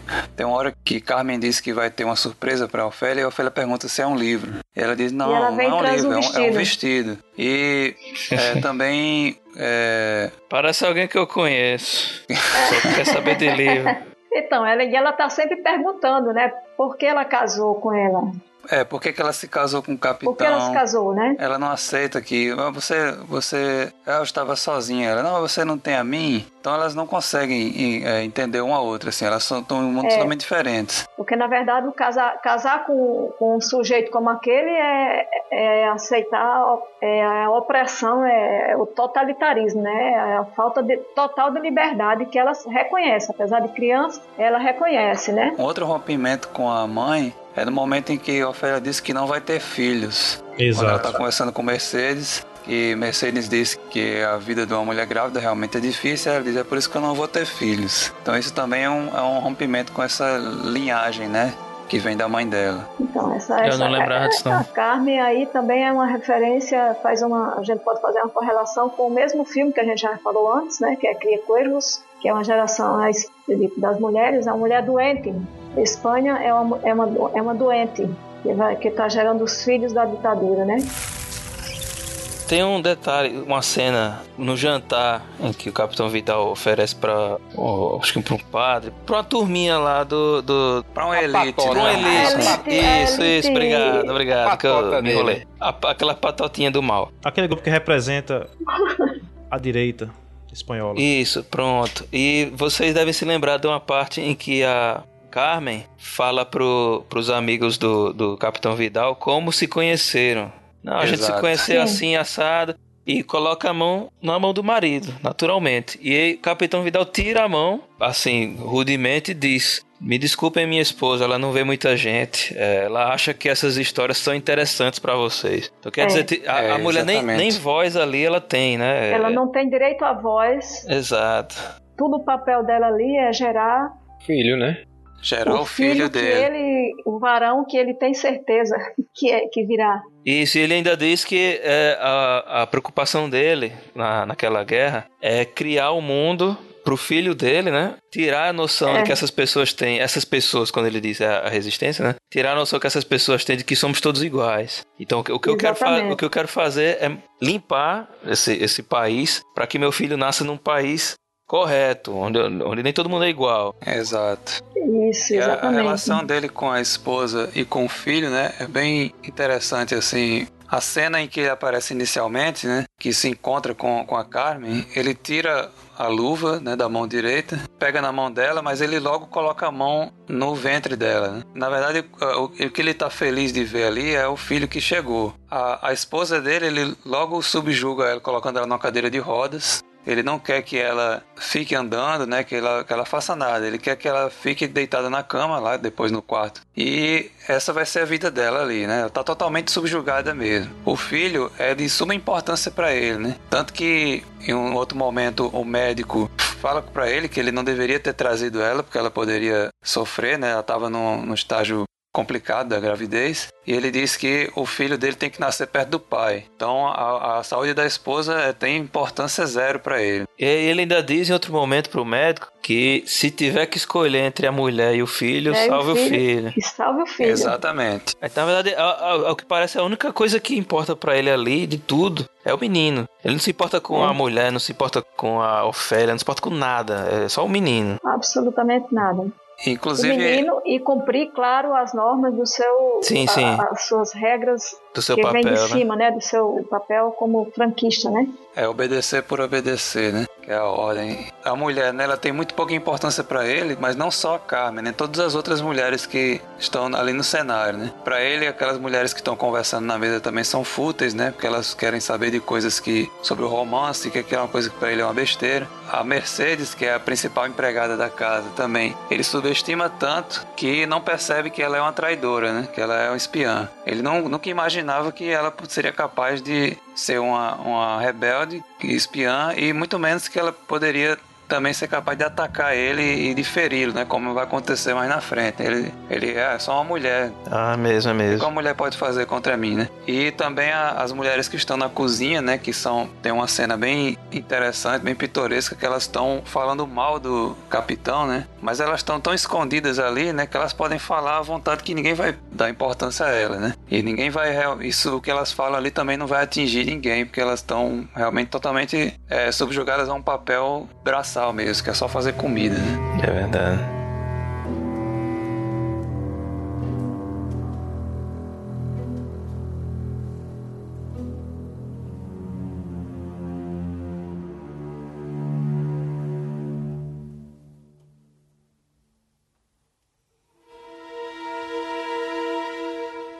Complementando a figura de Carmen, tem Mercedes, né? Que Mercedes é a outra face da mãe. É a face da mãe com, com a qual Ofélia se identifica bastante, né? As duas possuem um segredo que só as duas conhecem. Né? O segredo de, de Mercedes é a sua relação com os rebeldes. O segredo de Ofélia é a sua relação com o mundo mágico. Isso. E elas conversam entre si, elas E ela faz o papel de mãe mesmo, é, às vezes. a Mercedes vezes, né? canta uma canção de Niná Então. pra ela e tal. E, e no final, é, a Mercedes ajuda a Ofélia a fugir, né? É, assim, Mercedes vai fugir, diz a Ofélia que vai e a Ofélia quer que ela leve. Elas vão e as duas, as duas acabam tendo papéis semelhantes, cada uma no seu âmbito, né? Porque é, a Ofélia, é, ao mesmo tempo que a Ofélia está tentando resgatar o irmão, né? A Mercedes também está preocupada com o próprio irmão. É, As, as duas fogem ao mesmo tempo, né? E as duas conseguem se rebelar, né, contra o capitão mais ou menos ao mesmo tempo, mais ou menos a mesma hora em que elas fogem. Ah, é verdade. Então, assim, a- as duas estão fazendo mais ou menos o mesmo papel no seu respectivo âmbito. E tanto é que, que elas têm essa identificação, né? Que no, no primeiro, um dos primeiros diálogos de Ofélia com Mercedes, ela pergunta se ela acredita em fadas, né? E o Mercedes diz que não deixou de acreditar. Ou seja, se ela já acreditou um dia, né? Então ela tem algo dentro de si que, que já se identifica com Ofélia. Então é a face da mãe. E aí, da mesma forma que ela tem três pais, ela tem três mães, né? Que é a, a rainha do sub- mundo subterrâneo, a mãe Carmen e a segunda mãe ou terceira mãe Mercedes. né? Olha, Mais três números. Olha é, só, mais três. Umas três, é verdade. que loucura. Porque, na verdade, Mercedes tem um papel importante aqui. Ela fez uma E empresa de carros, né, e também. eu concluo Foi. aqui falando sobre Ah, o papel. É, é, é, que é a servente, todo mundo já, já, conhece a história, né? Ela é a servente espiã, que leva as informações e os mantimentos para os guerrilheiros, né? Ela faz parte da resistência ao regime franquista é uma das criadas do capitão, né? Com seu emprego lá na casa do capitão, ela pode ajudar o grupo de guerrilheiros com seu- em seus combates contra os militares. Ela, pois ela está ali dentro e consegue todas as informações do quartel dentro, dentro do próprio é da, do- da casa, que é o quartel general, né? Além de conseguir coisas da dispensa, Exatamente. né? Ela leva os Conseguir com- mantimentos para, para, os, para os rebeldes, né? E com o médico ele E conseguiu com o médico, Ela antibiótico. consegue os antibióticos para curar as, as feridas, curar os, os feridos, né? E ela Isso. está sempre como ajudando os rebeldes é, e ajudando a Ofélia, né? De quem ela sempre tenta proteger. E diante de, de, dela, dessas, dessas mulheres, aparece aqui o traço da personalidade machista do capitão e, e, do contexto na Espanha, né? no caso de mulheres que não podiam mais votar, direito que haviam conquistado em, muito antes, na, na, primeira, na segunda Constituição de 1931, e não tinham mais nenhuma igualdade perante os homens. Agora, o papel delas era simplesmente de ser dona de casa, mãe, esposa, e nenhuma das três, nem Carmen, nem Mercedes, nem Ofélia, tem qualquer importância para capitão para o capitão, né? Uma clara analogia a todas as mulheres espanholas, né? Que, como justamente já falei, perderam o direito de votar. Então, então Mercedes, então Mercedes assim, ela, ela representa justamente a força feminina, né? A que força se feminina rebela que é, contra que é, esse, essa opressão masculina e ela mesma lutando contra essa opressão, né, para se libertar, né? Que ela, é uma coisa é subestimada, que é, né? Ela é subestimada. Ela é Exatamente. Isso se percebe quando o capitão faz ela, ela a faz prisioneiro, né? Ele duvida que ela possa, ela, ele simplesmente não dispensa o soldado que está ali na porta pode sair. Ele duvida que ela possa ter qualquer atitude contra ele, porque ela é só uma mulher. Essa frase ele repete ela é só uma mulher, assim ele diz. Ele dispensa o soldado, então, exatamente por subestimar essa capacidade de pensar e de raciocinar das mulheres, já que se pensa que elas são umas fracas, umas idiotas, por esse desprezo, é que ela consegue agir sem que desperte qualquer suspeita, né? E assim ela pode ajudar os seus companheiros de luta, enfrentar o seu algoz e no final o fere e tem o desfecho que a gente já conhece, né?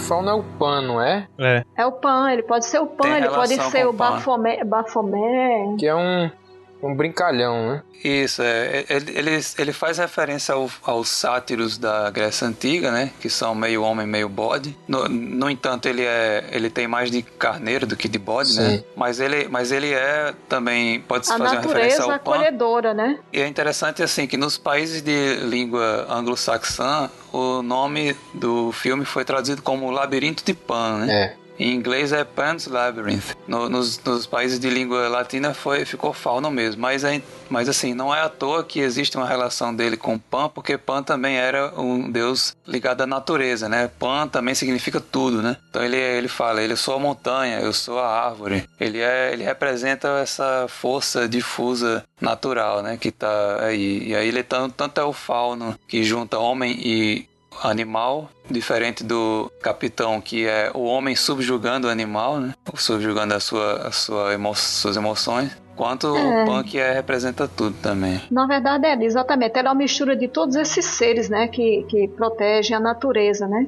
Ou seja, Pan, todos. É. Ele é o filho de Júpiter com, com a cabra, né?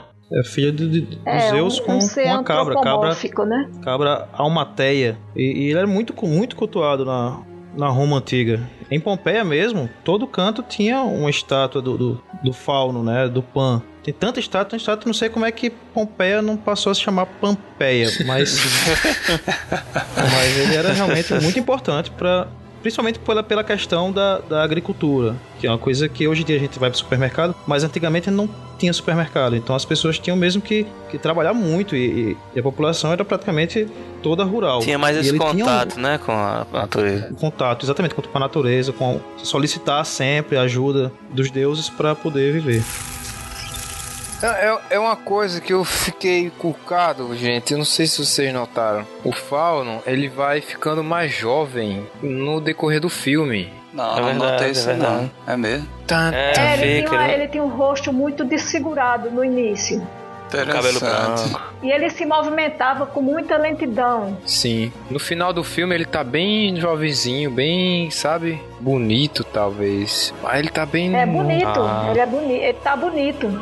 Ele vai se, se renovando, né? Então toda essa fantasia da Ofélia vai trazendo ela de volta para uma talvez para a juventude, né? Para para sua infância. Ela vai as coisas vão se vão, vão retornando para o que era antes. É, isso me lembrou. Isso. Benja- Benjamin Button. Benjamin Button. Então, isso me lembrou, lem- me lembrou a História Sem Fim, porque é, na História Sem Fim, o menino, ele pega um livro especial lá que ele começa a ler e ele tem que salvar aquele universo que assim é, bem por cima superficialmente é, seria a, a, imaginação seria o universo que as pessoas estão perdendo a imaginação a capacidade Isso, de, é. de imaginar de, Inclusive o mundo do, do, da História Sem Fim se chama fantasia, né? Fantasia. E no, no Labirinto do Fauno, enquanto que a menina vai conseguindo fazer as provas e fazer a coisa andar para que ela volte a ser a princesa, né? Aquele universo parece que vai se formando, né? Até o Fauno vai, vai melhorando a vida dele, vai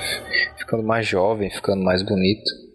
Naquele momento em que Ofélia diz que teve aquele problema na, nas, do salão do cara pálida, que o Fauno diz, então você não vai retornar, não tem mais jeito e tudo. No final ele diz: Você será esquecida e todos nós seremos esquecidos, como Exato. se nós vamos desaparecer. Olha aí. Por quê? Porque ela é a rainha do, do mundo subterrâneo e todo o mundo subterrâneo está empenhado em encontrar e trazer ela de volta, mas também o mundo inteiro subterrâneo, por outro lado, a gente pode interpretar que é tudo imaginação dela. É. Então, se ela falhar, eles deixam de existir porque ela falhou e deixou de acreditar naquilo. É, entendeu? Exato. Então, realmente, à medida que ela vai se aprofundando nessa aventura, nessa fantasia dela, aquele mundo vai ganhando força, porque vai se tornando uma realidade para ela. E se ela desiste, se ela falha, eles realmente deixam de existir. E uma outra camada disso, né, é que o mundo subterrâneo ele pode significar também, né, assim, o mundo da virtude, né? Assim, to todas aquelas metáforas remetem a virtudes que ela está tentando provar, né? Coisas que ela está tentando provar que ela consegue fazer. Se ela não consegue executar essas provas, né? Então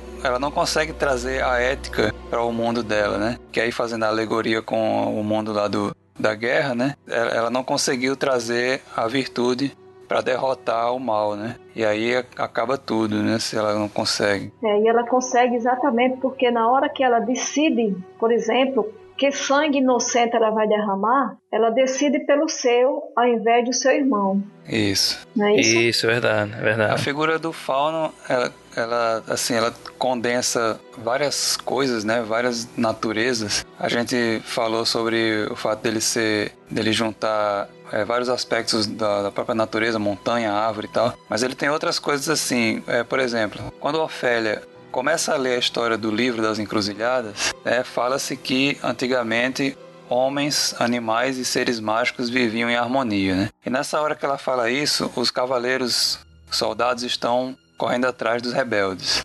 Todos a cavalo, né? Todos, Todos a cavalo. Então é o ser humano subjugando o animal e enfrentando o romantismo dos rebeldes, que seria os seres mágicos, né? Então esses três seres estão em guerra, em conflito atualmente, sendo que antigamente estavam em harmonia. E o fauno é a mistura de humano, animal e ser mágico. Então ele conjuga todas as três naturezas em um só, né? Ou o número três aparecendo de novo, né? As três naturezas num só. Ele também condensa o masculino e o feminino. Né? Assim, a princípio, quando a primeira vez que eu assisti o filme, eu só conseguia vê-lo como uma figura masculina. Mas eu, eu, nessa toda essa conversa, né, e toda essa pesquisa a respeito do filme, eu comecei a ver que ele na verdade é andrógeno, né? Embora ele tenha a voz de homem e tenha seja interpretado por um homem, mas a gente vê, né? Os chifres têm a forma de trompas. E ele tem uns trejeitos, assim, uma forma de dançar, é. uns passinhos. Isso, ele não é, é, totalmente masculino, ele mistura as duas coisas. Ele não tem, ele não é, digamos assim, sexuado e, e ele representa a junção de forças opostas, né? De forças complementares. E aí é, nesse sentido, ele se opõe também ao, ao capitão, que é, representa o masculino, né? Porque e, e o masculino subjugando o feminino, que é a Carmen, o Fauno ele junta os dois num só, né? E é, junta o masculino e o feminino, o racional e o emotivo, né? O, o, real e o imaginário. E aí ele consegue ser essa figura libertadora para Ofélia, né? É. É. É. é. O Fauno também é. É, é, uma figura é, é emblemática né, do, do mundo pagão. Né? Que Isso. é uma resposta que é, esse mundo pagão está dentro da, dessa visão da estética romântica, né? Que vai todo de contra a ideologia franquista. Isso, um romantismo então, que tenta resgatar coisas do passado. É, né? do passado, o herói que está lá dentro da mata lutando pelos o herói sofrido, né? A figura do herói, que são os rebeldes que estão lá, tudo isso é, é romântico, né? Isso. E isso, esse mundo pagão, esse mundo distante e exótico, tudo isso é um característico do romanticismo, ou do romantismo. E como o capitão e a ditadura também tinham uma relação forte com a Igreja Católica, né? O Fauno, enquanto uma figura que lembra a imagem que muitos cristãos fazem do diabo, né? Também se contrapõe, né, ao catolicismo do capitão. E o uma coisa também interessante que é a mandrágora do Fauno, que é aquela raiz mágica que também remete ao paganismo, né? Ela é encontrada pelo capitão, né? Que fica horrorizado, né? Com aquela, com aquele objeto de feitiçaria, né? É como se fosse também o catolicismo dele contra a, o paganismo representado na feitiçaria da, da raiz, né? É mais ou menos um pouco depois disso aparece o funeral de Carmen e é um funeral católico, né? Então assim contrapõe a, é, a essa a esse paganismo do que é representado pelo fauno.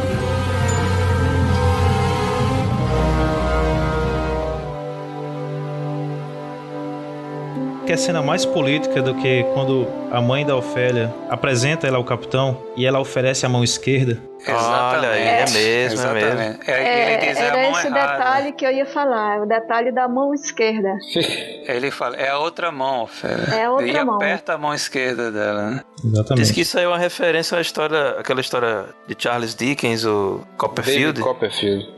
É, é, é, eu não sei, eu não li a história, mas diz que tem uma cena do, da história dele do Copperfield que é assim, que o menino vai cumprimentar alguém e a pessoa diz, é com a outra mão. Porque o filme é cheio de referências a outras histórias, né? É, mas aí explorando um pouco mais isso que o Otávio colocou, né? É, Só quem é canhoto como eu sabe quer escutar isso a vida é, inteira. Com certeza. Eu também. Seu, seu vermelho comunista. Também sou canhoto. Durante todo o, o filme, tem várias referências à esquerda e direita, né? Não sei se vocês prestaram atenção. Quando eu percebi isso da mão, eu comecei a prestar atenção que há várias situações em que, por exemplo, quando mais na frente tem uma prova da Ofélia que é usar a chave para abrir a, uma, uma fechadura. Portinha. Sim. Uma portinha. É mesmo. Ela escolhe justamente a esquerda, a, a da esquerda. Ela diz, é essa. E ela abre, né? Quando a Mercedes, no final, vai ser torturada pelo capitão e ela se, se rebete, consegue se libertar e corta a bochecha esquerda do capitão. Né? É, tem, sempre tem alguma coisa. O capitão, quando vai fazer qualquer coisa, ele tira a luva da mão direita. Ele sempre age usando a mão direita. Então, essa coisa da direita e da esquerda, né, nessa metáfora política, ela, ela sempre aparece ali. A direita sendo criticada pelo Del Toro, né, como conservadorismo é, ditatorial, contra o qual ele se posiciona, né, e a esquerda como algo dos rebeldes que, e dos comunistas com o qual ele parece se, se afiliar mais, né? Isso eu não tinha prestado atenção não, cara. Interessante. E eu também não, não tenho uhum. certeza, mas acho que toda vez que ele consulta o relógio, ele consulta, ele segura o relógio com a mão direita. E no, no momento final ele, ele troca a mão, né? quando ele segura o relógio com a esquerda. É mesmo, é. Que, que simboliza... É o fato dele estar entregando a criança para os que estão, da, os que estão do lado esquerda. Da, da, da, esquerda. É. A gente pode ter inventado isso tudo também, né? Claro, a gente tem todo o direito de inventar. Depois é. que o filme faz, sai, ele não pertence mais ao, ao a ninguém, ao ele diretor. pertence a gente. É, o Guilherme é Doutor vai, vai assistir, recriar. vai ouvir nosso, nosso podcast e vai dizer: Cara, não é nada disso. É, ou, ou, então ele vai renegar o filme e dizer que o nosso podcast foi muito melhor do que o filme. Ah, é, e se você tá escutando, Guilherme, lança logo o Hellboy 3 que eu tô na expectativa. Valeu, cara. Eu quero é o Pacific Rim.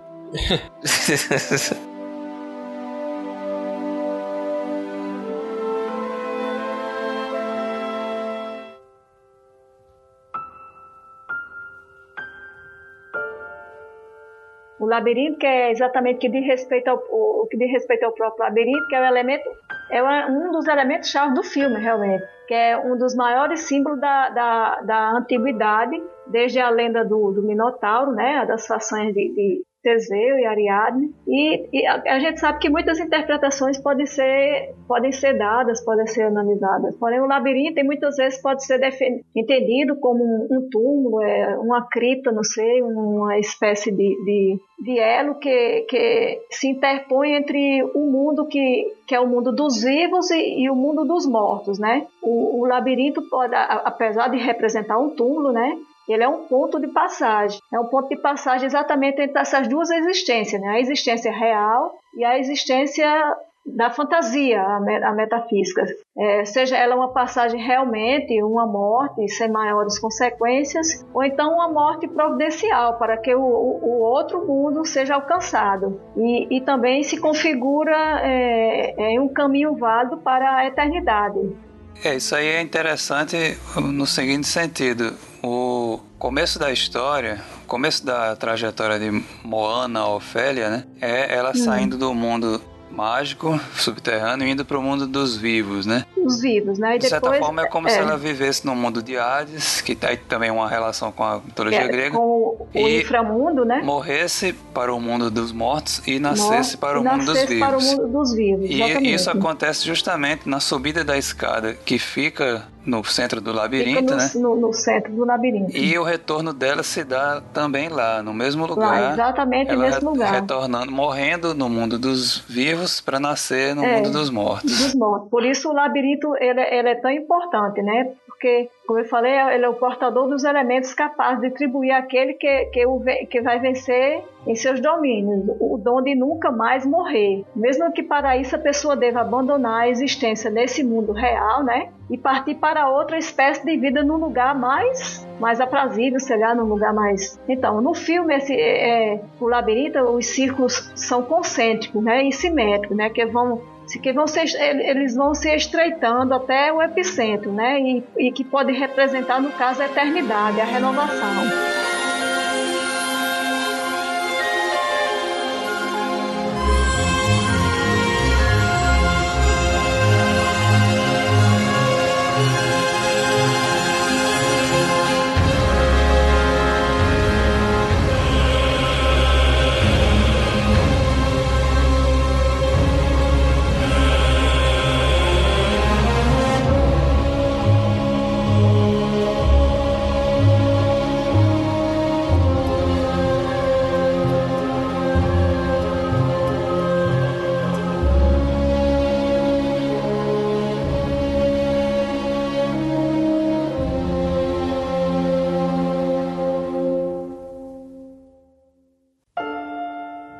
Querem se despedir? Dizendo que cada vez que eu assisto também, que eu vejo, eu vejo coisas novas, mas é como se diz, o clássico é aquele que nunca terminou de dizer o que tem para dizer. É verdade. Então, espero que cada vez que Isso. eu reveja, ele tenha algo mais a me dizer. Então, Marquês, você tem alguma coisa, eu últimas tenho palavras? Muitos nomes. É, eu queria agradecer Acho que foi muito legal falar sobre um filme tão significativo, um filme com tantas raízes, literalmente, literalmente tantos, tantos galhos.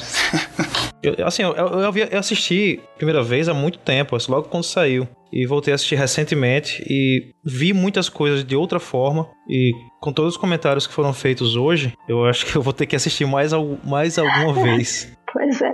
Eu também. É, eu também e, tenho essa sensação. E, para que eu não seja processado e vocês não possam ter nenhum problema, a frase que eu disse agora, clássico é, um, é aquele que, nu, que nunca acabou de dizer o que tinha para dizer, não é uma frase minha, é uma frase de Ítalo Calvino, viu? Só para que fique claro. Certo. É isso mesmo. Que depois vocês não possam ter problemas aí com os direitos Mas autorais. É. Quem falou foi a Calvino, Calvino pode reclamar. Quem falou é. foi a Inês que falou. Pois é, a frase não. Calvino é um plagiador. E Clarice Lispector. Se fosse no Facebook, era mesmo. Mentose.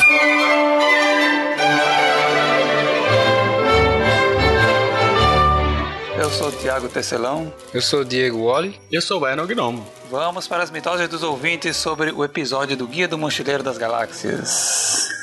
Só se for agora. Agora. Não. Agora. Mas antes... Eu pensei que hoje ia ter uma revolução, que nós gravaríamos só, só nós dois. Não, precisa Pero não. de Tesselon está aqui. É, Eu vim atrapalhar a revolução de vocês. Ia ser um motim, ia começar agora. É, A gente só vai falar Então, pornografia. vocês, se vocês fizessem um motim, vocês teriam que procurar outro lugar para hospedar o podcast. É isso? Ditadura. Baixa a ditadura. Baixa a ditadura. Abaixa a ditadura! Abaixa a ditadura! Revolução. Abaixa o meu calção. Piada de. Jardim de infância, não é de quinta série. Vamos lá, coisa séria aqui, assunto sério. Quais são os nossos contatos? Contato no, na internet é o teu neuronial. Por telefone.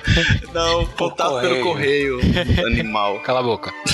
O contato no site é o teoneuronial, arroba, ah, não, errei. teoneuronial.com é, barrinha, que eu esqueci o nome, mitose neural. Cara, Não. o, internet é um monstro. Www.mitoseneural.com.br Não tinha como ser mais simples que isso. É.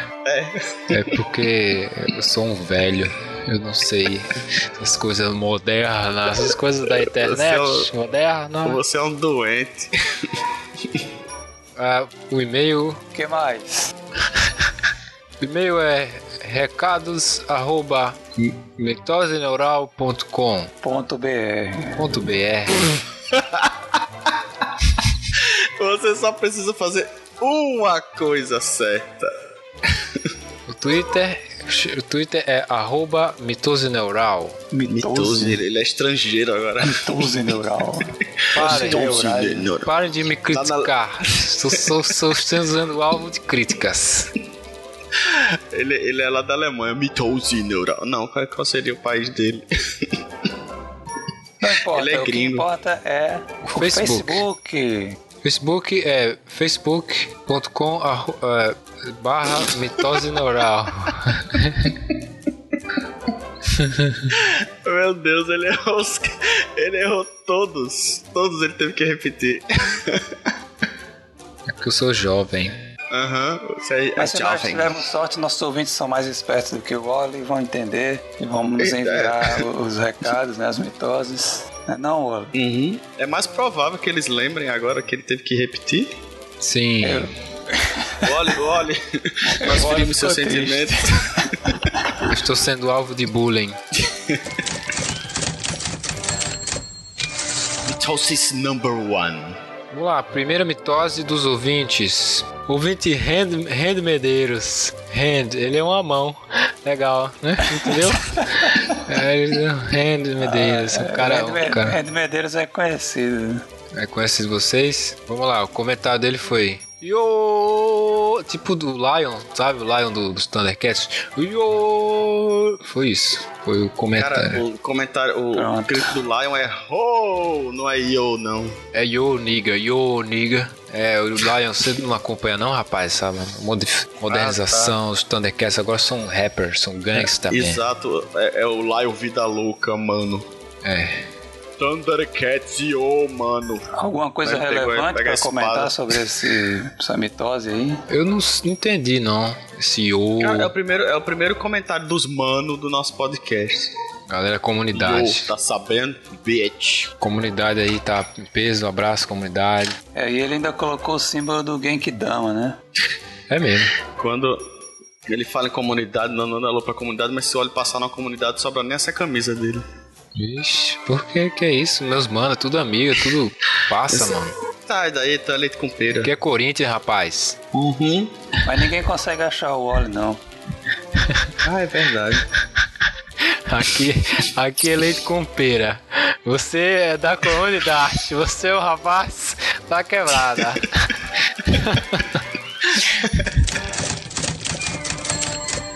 Sauce number two. Próximo comentário foi do Léo Rodrigues, Leonardo, rapaz, um grande amigo meu. Mais conhecido como Mr. T. Mr. T, Cliente o antigo. Trosco. Cliente antigo, né? Troscoman. Vai lá, Werner, o que, que ele falou? Eu não sei, eu não consegui abrir a página do, do browser. Né, você só precisa fazer uma coisa certa. É, Eu sei, cara, mas eu não abri. Eu tava tentando e não abriu a porra da página do browser. Abriu e tá dizendo que eu não posso acessar nenhum site da internet. Eu não sei o que que tá vendo. Muito, muito bom, muita informação nova bacana. E os quatro cobrem bem várias linhas. Quando eu começava a discordar de algo, algum de vocês, desculpe para o Diego, que é o Wally, né? Não reconheça as vozes. Aparece com o que eu gostaria de dizer. Ele disse assim que quando ele discordava de alguma coisa, algum outro parecia com o que ele gostaria de dizer naquela hora. Continue assim, gente. E aí ele botou aquele braçozinho levantado assim. Oh! Isso, a Genkidama. Exatamente. Ei, vocês quando estão ouvindo o podcast, vocês ficam discordando assim, fica, pô, como é que pode?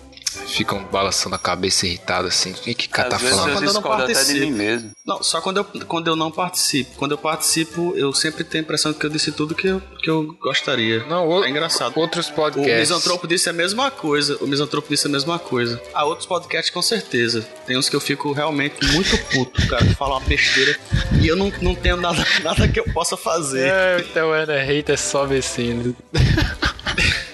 Como é que é o nome? Como é que tu dissesse aí? O Ana Hater. Aí o, o haters gonna hate. é, mas é mesmo. Mas é, cara. Mas você não fica não revoltado, não? Fica. Porque os caras falam um- uma merda e você não, não sabe como, Sim. como explicar pra eles que eles estão falando uma besteira. Porque você não tá participando e não, não tem voz. É, Teve alguns podcasts que eu deixei de escutar por causa disso. É, porque realmente a, a raiva e a revolta podem endurecer muito o coração. Que é isso? Che Guevara dizia que não deixais endurecer o coração. Ele não disse isso, não. Foi ele sim. Ele falou sim. Ele não falou isso, não. Falou, não, não perder a Ele se- ternura, jamais. Exato. Ele endurecer. Ai mas- que endurecer. pero- Ai que endurecer, pero não per- Não. Pero Isso aí, sin Thiago, perder que la sabe espanhol. ternura jamás. Ramad, isso é porque eu não sei espanhol, não. Espanhol, vamos a hablar español. Vamos a encerrar las mitoses de, de los ouvintes. Esse, esse episódio tem muito espanhol, né, Tiago? Episódio. É, exatamente, exactamente, mis amigos. Eu Vamos só sei falar estranho. É isso, é, isso aí é Drac, né, cara? Muito obrigado a todos os ouvintes que nos escutaram, que comentaram, que divulgaram. É, aos que escutaram e não comentaram, nós estamos considerando vocês também. E fiquem ligados que o próximo episódio será sobre Distrito 9. Joanesburgo, 1982. Você não perde por esperar. Muita carne de gato no próximo episódio. E muito camarão. Olha aí, camarão, bom demais.